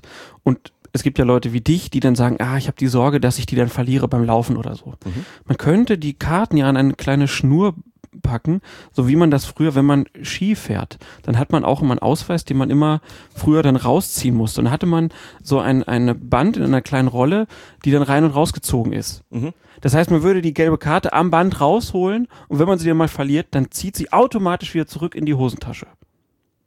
Großartig. Soll ich es mir patent- patentieren lassen vielleicht? Das musst du unbedingt tun. Ich denke, du bist der, der kommende Mann als Manager irgendeiner Sportartikelfirma für die äh, Schiedsrichterausrüstung. Ich hätte ja jetzt gesagt, sie können sich auch um den Hals hängen oder sowas. Wie ein Brustbeutel. Wie so ein Brustbeutel, genau. Ja, wenn, wenn man schon Dinge ironisch aufgreift aus früheren Jahren, dann kann man ja auch bei den Schiedsrichtern dazu übergehen, das so zu handhaben. Und dazu so eine große Uhr. Oh ja. Oder am besten auch eine Stoppuhr um den Hals. Ja. Ne? so, so diesen Drill-Effekt noch verstärkt. So. Wie gesagt, alles streng ironisch. Und wenn man es ganz ernst kurz mal betrachtet, dann hätte ich mir gewünscht, sie hätten auf die Schulterklappen verzichtet. Eine ausnehmend hässliche Ergänzung. Das gesehen habe gedacht, was ist das denn bitte? Aber wir haben es ja nun auch schon Der- entsprechend verhackstückt. Der General ist zurück Der General ist Feld. zurück. Ja. Also insgesamt von dir gibt's, wenn man das mit Schulnoten bewerten würde, Aufgrund der Klappen nur eine 2 minus, sonst wäre es deutlich weiter vorne gelandet, denn die Farbgebung finde ich gut, ansonsten ist es eigentlich eher schlichte Schönheit. Keine Scherpen oder so ein Gedöns da dran, sondern sieht eigentlich ganz gut aus, finde ich. dem würde ich mich sogar anschließen. Also ein halb erhobener Daumen dieses Mal vom Modepodcast Colinas Erben. Und dann kommen wir jetzt direkt zu euren Fragen.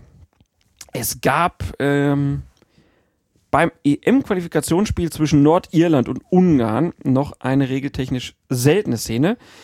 Da war es der Nordire Chris Baird. Ich hoffe, man spricht ihn so aus. Der sah in ein und derselben Spielunterbrechung sowohl gelb als auch gelb-rot. Denn zunächst hatte er einen ungarischen Spieler zu Fall gebracht. Schiedsrichter Cüneytschak hier hat allerdings da weiterspielen lassen, ähm, weil es halt einen Vorteil für Ungarn äh, gab. Danach hat Bert dann den ungarischen Angriff allerdings durch ein weiteres Foul unterbrochen.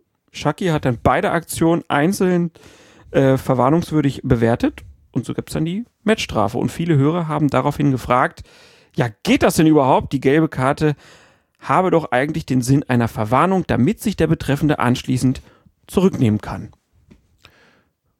Natürlich geht das so, das ist vollkommen im Sinne der Regeln gewesen. Den Einwand, dass der Spieler ja gar nicht verwarnt worden sei und dementsprechend die gelbe Karte nicht als im Wortsinne Verwarnung und auch Vorwarnung Es heißt eben nicht Vorwarnung. das heißt eben Verwarnung. Hm? Musste deswegen auch kurz zugehört, dachte, die Vorwarnung ist eigentlich, stimmt so schon nicht mehr. Stimmt so schon nicht mehr. Er konnte sie hier nicht mehr, gar nicht entgegennehmen. Insofern stellt sich natürlich die Frage, durfte er dann, da der Vorteil eben lief, davon ausgehen, da auf jeden Fall ungestraft aus dieser Situation rauszukommen. Dazu muss man sagen, nein, konnte er nicht. Ein Spieler hat auch nicht einfach einen Foul frei an dieser Stelle natürlich. Auch dann nicht, wenn man sagen kann, na ja gut, ich bin noch nicht dazu gekommen, dir die gelbe Karte zu zeigen. Das gilt ja auch für solche Fälle, ne, wie damals bei Schabols Husti, der sich eben erst des Trikots entledigt und dann auf den Zaun springt. Da kam Dennis Eitekin auch nicht dazu, zwischendurch ihm mal die gelbe Karte zu zeigen, um ihm davon abzuhalten. Der war einfach schneller. So, dann ist das einfach so. Und da muss der Spieler eben damit rechnen. Es ist immer wichtiger in dieser Situation, dass der Gegner den Vorteil bekommt. Denn eigentlich soll das Foulspiel ja sanktioniert werden, wenn man sagt, wenn ich jetzt weiterlaufen lasse, ist es der größere, der bessere Vorteil für den Gegner, dann ist das, was einfach weiter vorne steht. Und er hat dadurch nicht einfach einen Foul frei. Das kann auch gar nicht so sein, dass man dann sagt, naja gut, ich konnte dich nicht verwahren, deswegen gehst du jetzt hier nur mit einer gelben Karte raus. Das geht auch nicht. Also kann man hier nichts anderes machen, als zu sagen, wenn der dann nochmal zulangt, ist er halt doppelt fällig. So hat Chuck ja das auch gemacht, auch angezeigt da vorne. Das war das erste, das war gelb. Und hier das, das ist die zweite gelbe Karte, deswegen kriegst du erst gelb und dann gelb-rot. Hat's auch genauso gemacht. Gelb, gelb runtergehalten, gelb wieder hoch und dann die rote Karte. Genau so soll es sein genauso ist es letztlich in der Konsequenz auch vollkommen richtig gewesen. Ähm,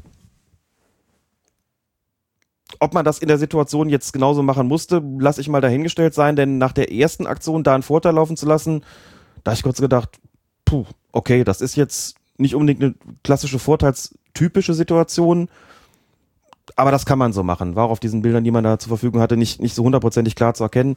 Chucky hat auf jeden Fall relativ nah dabei gestanden. Das zweite Fall war auch schon von der härteren Sorte, da ähm, kann man schon mindestens über Dunkelgelb nachdenken sozusagen.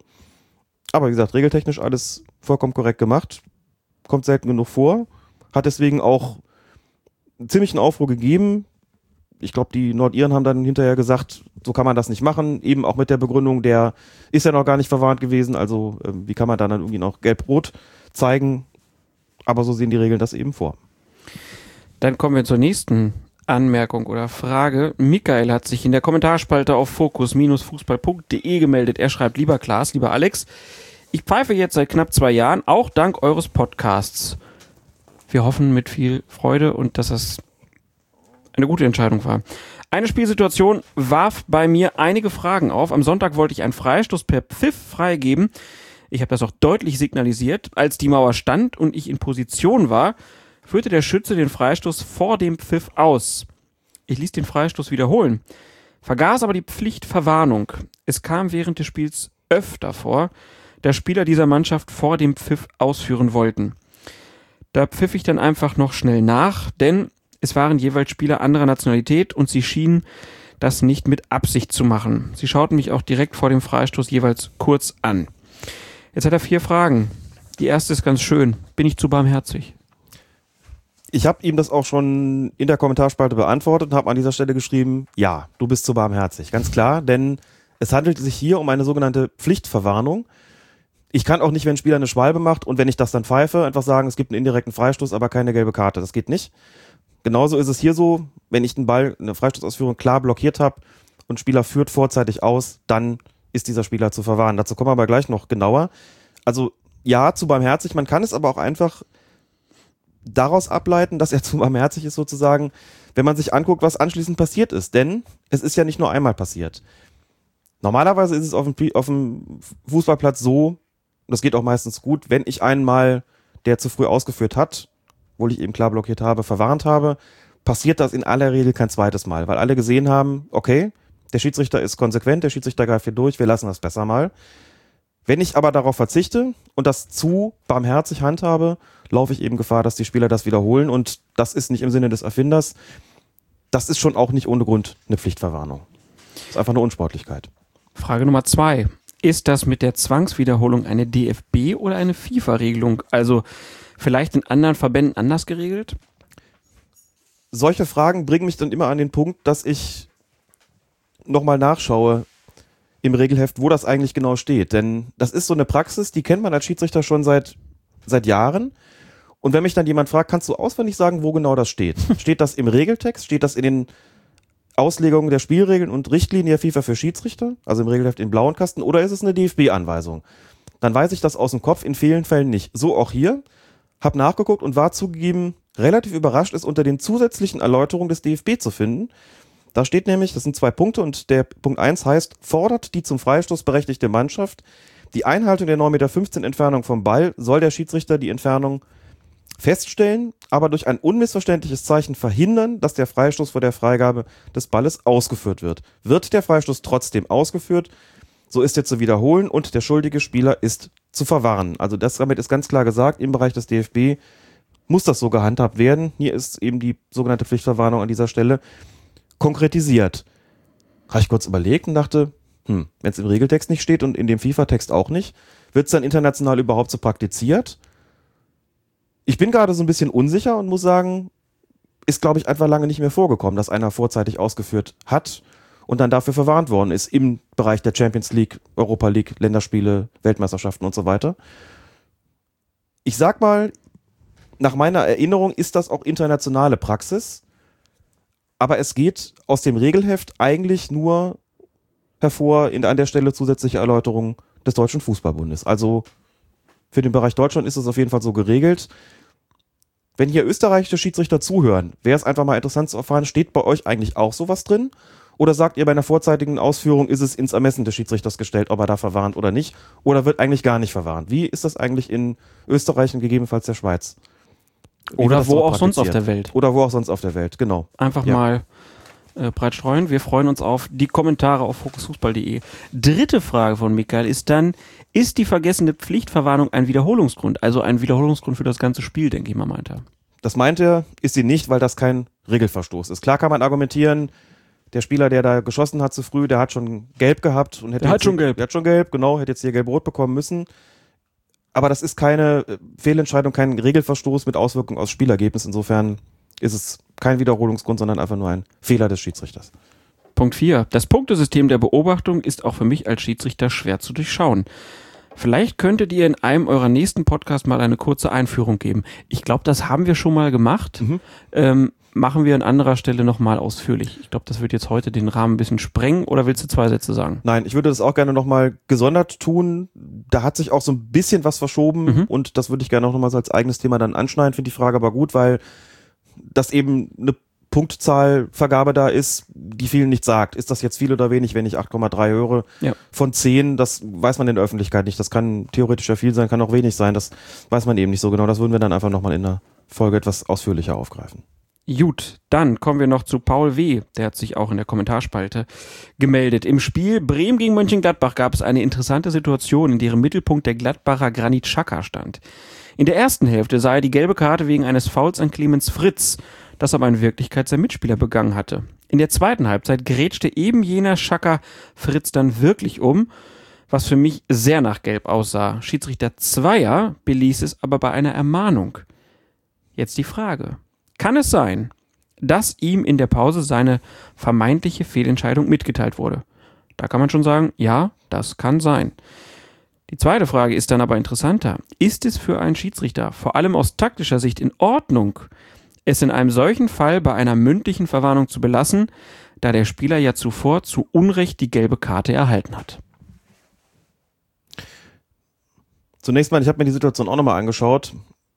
Es ist tatsächlich so, dass sein Mitspieler das erste Foul begangen hat. Es waren aber beide in der Situation beteiligt. Es ist also auch nicht ganz aus der Luft gegriffen gewesen, dass Felix Zweier da Chaka verwarnt hat. Also nicht keine Situation, wo Chaka ganz woanders stand und dann plötzlich durchs Bild gelaufen ist und äh, Zweier ihn irgendwie verwechselt hat. Also es waren beide Spieler beteiligt, nur das Foul ging, das hat man dann in der Zeitlupe gesehen, dann doch recht klar vom Mitspieler aus. Also das war schon passiert, bevor Chaka da auch nochmal hingegangen ist.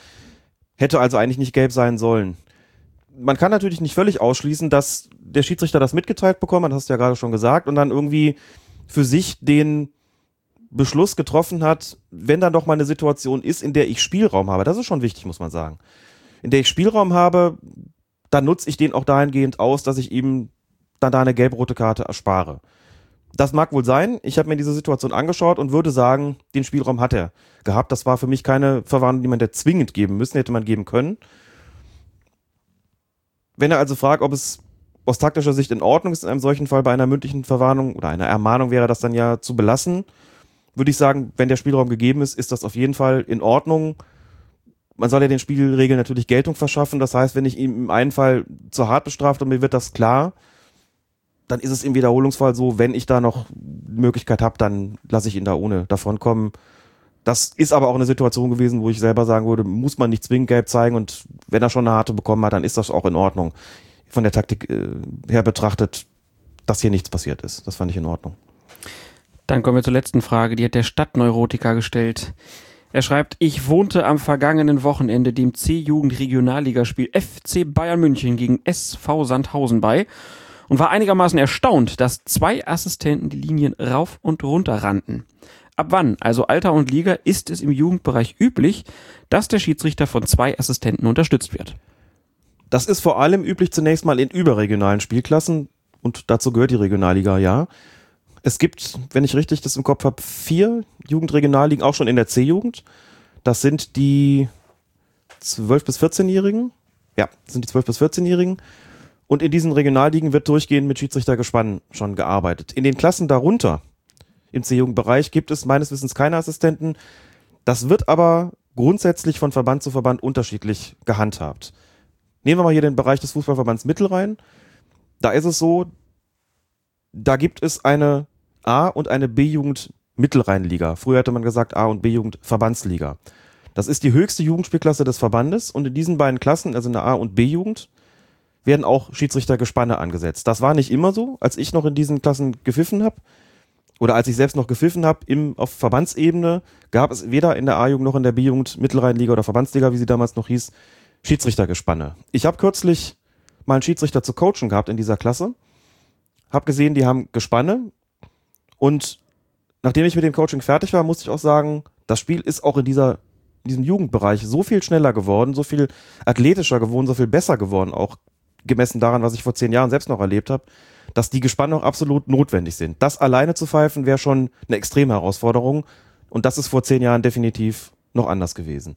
Also im überregionalen Bereich ohnehin, aber auch im regionalen Bereich kann es gerade in den höheren Jugendspielklassen, sprich Verbandsliga, sein, dass die Gespanne haben. Das differiert von Verband zu Verband grundsätzlich. Auf Kreisebene gibt es dann normalerweise keine mehr, jedenfalls nicht routinemäßig. Die werden dann höchstens eingesetzt, wenn die Mannschaften sie anfordern.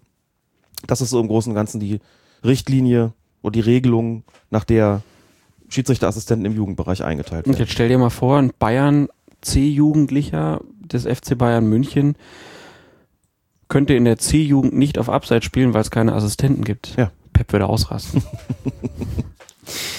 Kommen wir zum Abschluss äh, zu einem Interview im Weser-Kurier. Die haben gesprochen mit dem Ex-Veteraner Sebastian Prödel. Der spielt jetzt beim englischen Erstligisten FC Watford und Prödel hat auch über, über das Thema Schiedsrichter gesprochen. Er sagt, das Spiel ist ganz anders aufgebaut in England und die Schiedsrichter pfeifen auch ganz anders. In den ersten 20 Minuten wirkt es, als ob der Schiedsrichter seine Pfeife zu Hause vergessen hat. Er will es einfach flüssig und schnell machen. Es gibt in England keine Unterbrechung, die Spieler stehen sofort auf. Wenn sie hingefallen sind, gibt es keine großartigen Schwalben. Schwalben gelten in England als ausgeschlossen. Wenn einer nicht wirklich verletzt ist, bleibt er nicht drei Minuten am Boden liegen.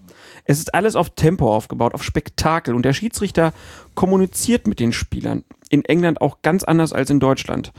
Nicht als Gegner, sondern als Partner. Der Schiedsrichter ist in England kein Feindbild. Ich habe das Gefühl, der Schiedsrichter will mir nie etwas Böses, egal was er pfeift. Ich will nicht sagen, dass die Schiedsrichter in der Bundesliga schlecht sind. Es gibt hervorragende deutsche Schiedsrichter, aber es ist schon ein krasser Unterschied zu England. Hier arbeite ich als Spieler mit jedem Schiedsrichter gern zusammen. Herr Prödel also mit einem Loblied, Loblied auf die englische Schiedsrichterzunft. Was sagst du dazu? Und mit einer Kritik an der Deutschen, muss man schon sagen. Ja. Die Einschränkung ist ja dann doch Klar, sehr höflich, die er da gemacht natürlich hat. recht. Und zu den Österreichern wahrscheinlich auch. Aber da sagt er ja auch nichts drüber. Vermutlich. Das sagt er auch nichts. genau. Also es sind jetzt ein paar Sachen dabei gewesen, die man sich, glaube ich, eh schon gedacht hat oder die seit langer Zeit schon kursieren, dass halt mehr laufen gelassen wird, dass es verpönt ist, eine Schwalbe zu machen und so weiter und so fort. Ähm, finde mehrere Dinge interessant. Zunächst mal sagt er, in den ersten 20 Minuten wirkt es, als ob der Schiedsrichter seine Pfeife zu Hause vergessen hat. Er will es einfach flüssig und schnell machen. Das fand ich deshalb so spannend, weil es in Deutschland eigentlich eher die genau umgekehrte Empfehlung für Schiedsrichter gibt. Nicht Anweisung, aber Empfehlung. Da sagt man eigentlich eher in den ersten 15 bis 20 Minuten lieber ein bisschen kleinlicher pfeifen. Lieber klar machen, dass ihr ein Schiedsrichter seid, der aufpasst und der hier einfach die Grenzen setzt. Also da geht man einfach davon aus, dass so in den ersten 15 bis 20 Minuten eine, eine Linie vorgegeben wird, wo die Spieler den, den Spielern auch klar gemacht wird, hier ist Schluss. Und das macht man im Zweifelsfalle eher ein bisschen kleinlicher und lässt die Zügel danach ein bisschen lockerer. So vom Grundsatz. Und in England scheint es genau umgekehrt zu sein. Das ist natürlich auch eine Frage der Akzeptanz.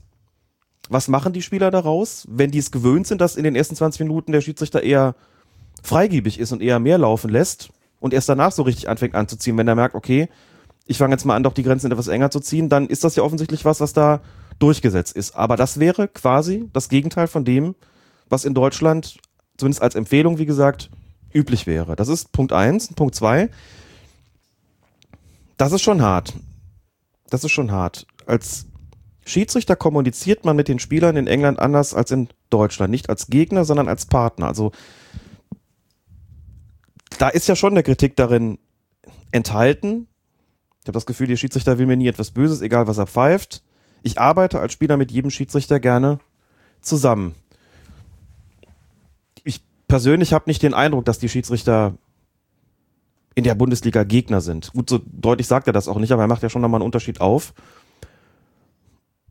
Das ist auf jeden Fall ein interessantes Statement. Ich bin als Schiedsrichter aus- und Fortbilder auch schon einer von denen, die halt zu so den Schiedsrichtern auf der Kreisebene sagen, bitte begreift die Spieler auch nicht als Gegner. Bitte begreift sie als die eigentlichen Akteure auf dem Platz, die aber auch geeignet sein können, euch bei der Spielleitung zu helfen. Und ihr helft ihnen bitte auch einfach bei dabei, das Spiel sauber und fair zu absolvieren. Aber begreift euch bitte nicht als Kontrahenten Mhm. und schon gar nicht in irgendeiner Form als, als Herrscher, als Generäle, als Machthaber auf dem Platz, sondern versucht da wirklich, auch wenn immer klar ist, ihr habt in letzter Konsequenz das Sagen, ihr seid auch letztlich die Chefs auf dem Platz, das muss einerseits schon klar sein, aber nie auf eine Art und Weise, die sozusagen da irgendwelche negativen Vibrations macht. Ne? Also der Leitsatz dann soll, muss so ein bisschen sein, man sollte als Schiedsrichter eine Autorität sein, ohne autoritär zu sein. Jedenfalls nicht mehr als nötig. Partner geht mir vielleicht als Begriff ein bisschen zu weit, aber man sollte zumindest klar machen, dass man eben da auch als, als Sportler auf dem Platz steht, in keinem Falle Feind ist. Und das heißt auch in der Kommunikation mit den Spielern eben viel üben. Und wenn es eben sowas ist, ich hatte da vorhin mal so, so ein eigentlich harmloses Beispiel da gebracht bei meinem ähm, Einsatz als Einspringer da an der Linie. Ich ziehe zu früh die Fahne, der Spieler dreht sich um, es wird gepfiffen, ich glaube mir sozusagen einen Vorteil damit, weil ich dem Schiedsrichter das, die Entscheidung damit ja auch aufgenötigt habe, der pfeift auch. Der Spieler dreht sich um, guckt mich an, sagt, klar, kann ich nicht den Vorteil haben. In der Situation habe ich halt das gesagt, was mir eingefallen ist. So, ich wusste nicht, dass du so gut bist. Das fand er aber in Ordnung. So, damit war es ja nicht so nach dem Motto, ich hätte ja auch sagen können, was willst du denn von mir? Sei froh, dass du den Freistoß kriegst, das so viel war da gar nicht. Oder irgend, irgendwas machen, was den mit Sicherheit gegen mich aufgebracht hätte. So, mit dem Spruch war es gut. Das funktioniert natürlich nicht immer. Wenn der dann unwirsch reagiert, dann kann ich immer noch umschalten und sagen, komm, also jetzt habe ich dir die Brücke gebaut, es muss auch gut sein hier. Da muss man gucken, wie man klarkommt. Geht halt auch nicht immer mit einem flapsigen Spruch, aber fand ich auf jeden Fall bemerkenswert, was Brödel hier sagt. Werde ich, glaube ich, auch nochmal verstärkt darauf achten. Bei Premier League Spielen, inwieweit sich das auch äußert, so im Umgang mit den Spielern, ob das wirklich so sichtbar ist, wie er es hier eben auch darstellt. Ja, ich weiß gar nicht, wie lange der da schon ist. Ist der schon die, ist der jetzt zum Ende der Saison gewechselt, oder? Ich meine ja. Also so lange spielt er ja nun auch noch nicht, deswegen war ich ein bisschen überrascht. Ähm, aber gut. Klare Meinung auf jeden Fall. Äh, er ist auf jeden Fall ein Fan der englischen Schiedsrichter. Es gibt aber jetzt auch zum Glück mal richtige Fans von deutschen Schiedsrichtern. Es gibt ein Fanclub. Ein Fanclub für Schiedsrichterliebhaber, sag ich mal. Nennt sich Brigade Hartmut Strampe. Und das Motto, gekommen, um zu pfeifen. Ihre Parole, unsere Qualität, Neutralität. Und sie hatten den ersten Auftritt beim Spiel Hertha BSC gegen den VfB Stuttgart und auf ihrer Facebook-Seite schreiben sie, wir setzen uns ab sofort aktiv für eine bislang ignorierte bis angefeindete Spezies ein, die Schiedsrichter. Schluss mit dem Hass. Schluss damit, die Schuld bei einer kleinen Gruppe Unparteiischer zu suchen, die sich Woche für Woche dem Druck aussetzen, ein Fußballspiel zu pfeifen. Das ist ein Anliegen, was wir wirklich hart unterstützen und wir fragen, wo können wir denn eigentlich, Ich dachte schon, du fragst, es wollte er mit uns gehen. wo können wir denn eigentlich unsere Beitrittsformulare unterschreiben? Wirklich ganz hervorragendes äh, Plakat, schön in Rot und Gelb gehalten. Äh, die Mitglieder haben auch gerne gelbe und rote Karten mit dabei, laufen mit Linien, Linien nein, Entschuldigung, mit Schiedsrichterassistentenfahnen ähm, herum und ja, haben sich zur Aufgabe gemacht, mal den Schiedsrichter zu unterstützen. Gefällt uns ganz gut. Das ist doch großartig, oder? Also, das atmet auch so einen wunderbar ironischen Geist. Auch Wir trinken, ganzen- wir trinken keine Wir Fanta. trinken keine Fanta. Das haben sie auch noch als, als Banner, glaube ich. Und der hat schon gelb. Und da gibt's noch solche herrlichen Schalentwürfe, auf denen dann sowas steht wie, ich glaube, Sektion Franz Xaver Wack hatten sie. Franz Xaver Wack hat noch in Anführungszeichen geschrieben, auch in einer sehr, sehr schönen Typo. Es wird noch überlegt, ob man noch irgendwelche Untersektionen gründet, zum Beispiel das, äh, ich habe es noch gelesen, dass es den Vorschlag, Vorschlag gab, das Inferno Gagelmann zu gründen beispielsweise. Das sind schon, das sind schon irgendwie so schiere Hipster, ne? Kann man so sagen. Und es gibt auch, auch Fotos tatsächlich auf ihrer Facebook-Seite dieser Brigade Hartmut Strampe und ihrem Auftreten bei diesem Spiel zwischen Hertha BSC und dem VfB Stuttgart und noch ganz andere wirklich äh, vergnügliche Sachen. Und ich gucke da inzwischen tatsächlich auch täglich drauf, ob sie irgendwas Neues haben. Schöne das- Gesänge vom Wochenende. Ja. Teil 1. Schiri, wir wissen, wo dein Auto stand. Ist aufgetankt, ist aufgetankt. ja. Und sie haben sich einen Spruch getraut, den du dir nie getraut hast. Na? Say it loud, say it clear. Ja. Referees are welcome here. Gefällt mir sehr gut. Und es gibt natürlich dann auch noch einen zweiten Fanclub. Also ich weiß jetzt gar nicht, welcher von beiden sich eher gegründet hat. Ähm, es gibt noch die Sektion der hat schon gelb. Auch großartig, oder? Ist allerdings nur ein Zwei-Mann-Fanclub, haben ein kleines, ungefähr zweimal ein Meter großes Plakat mit ihrem Clubnamen und dazu Homer Simpson, der eine rote Karte hochreckt und waren jetzt bei einem Spiel zugegen. Ähm, ich glaube, es war die U17 TV 1848 Erlangen gegen den Bayersdorfer SV. Also halt auch mal Schiedsrichter in den unteren Klassen unterstützen. bitte. Also man kann ja gar nicht genügend davon haben. Den Spaß mache ich mir übrigens auch, wenn ich mir irgendeinen Schiedsrichter mal nicht offiziell beobachte, sondern einfach so am Platz bin und den so ein bisschen, bisschen, ne, necken will, wie man so sagt, dann stehe ich mich auch draußen und sage bei jedem Foul, der hat schon gelb. das schönste Geschenk ist, wenn der Schiedsrichter irgendwann mal überrascht sich dann umdreht und nach draußen gucken sieht, ah, der war das. Ansonsten fiel mir dabei noch ein, es gab es ja lange nicht mehr, dass Schiedsrichtern so gehuldigt wurde, ne? wie durch die Brigade Hartmut Strampe, auch dass sie sich ausgerechnet Hartmut Strampe, der übrigens immer noch als Schiedsrichterbeobachter tätig ist, ausgesucht haben. Ganz, ganz wunderbar. Kann ich mich aber noch erinnern an den Tag, als Markus Merck sein erstes Bundesligaspiel geleitet hat, mit damals 26 Jahren. Und während man heute zwar, also müsste man heute immer noch sagen, 26 ist sehr früh, sehr jung als Bundesliga-Schiedsrichter, aber sie sind ja im Zweifelsfalle inzwischen noch ein bisschen jünger. 26 war damals, als Merck gepfiffen hat, das ging eigentlich gar nicht. Da bist du in die Bundesliga gerne auch mal mit 36 oder 38 aufgestiegen. Da hing ein Transparent. Das Spiel war damals beim ersten FC Köln. Da hing ein Transparent von der Tribüne, auf dem stand, Merck merkt alles. So sah damals die Unterstützung aus. Da sind wir doch heute mit Brigade Hartmut Strampe und gekommen, um zu pfeifen und unsere Qualität, Neutralität ein Schrittchen weiter. Auch in puncto Sprachqualität. Also mir gefällt das ausgesprochen gut. Pass mal auf, nächste Woche auf Sky die neue Kolumne Merk merkt alles. Wir werden sehen. Schauen wir mal. Ja, auf jeden Fall ganz liebe Grüße. Finden wir sehr hervorragend. Ja, und vielleicht sind sie ja an diesem Wochenende auch schon wieder unterwegs. Und das passt ja zu unserer Widmung. Genau, denn wir widmen diese Folge allen Schiedsrichtern oder allen Hörern vielmehr, die uns auf dem Weg zu einem Spiel in der Bundesliga oder zweiten Liga oder dritten Liga, Vierte Liga. vierte Liga Amateurliga, Kreisliga B, hören. wo auch immer. Oder vielleicht sogar dabei, also währenddessen. Euch sei es gewidmet. Und wenn ihr euch jetzt im Zug wissend anlächelt, wie ihr die Kopfhörer im Ohr habt, dann bitte ein High Five. Ja, lieber Alex, dann haben wir Hype, es. ein Hype Five. Oh Gottchen. Der musste noch sein. Ja, es wird aber Zeit, dass wir aufhören, glaube ich. Ne? Ich, ich glaube, der, der, der Kampke beschwert sich jetzt schon wieder. Jetzt habe ich mich gerade warm gescherzt. Ja. Jetzt schon wieder Schluss oder was? Ja, wir haben Stunde, So noch nicht mal vier Stunden. Stunde 52. Boah, solide, würde ich sagen, ne? Reicht für uns. Ja. Ja, wie gesagt, ich würde sagen, nicht nur Referees are welcome here, auch Refugees are welcome here. Aber Kann man an dieser unbedingt. Stelle auch mal sagen. Und in diesem Sinne euch allen einen wunderbaren Tag. Macht's gut. Die Spielzeit dauert 90 Minuten, geteilt in zwei Halbzeiten.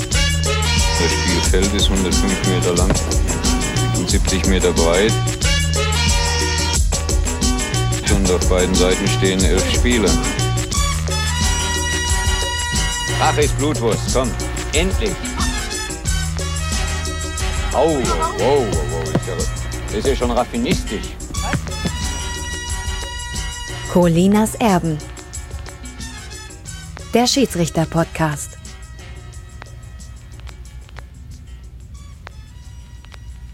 Feuerherd ist eine Sünde wert.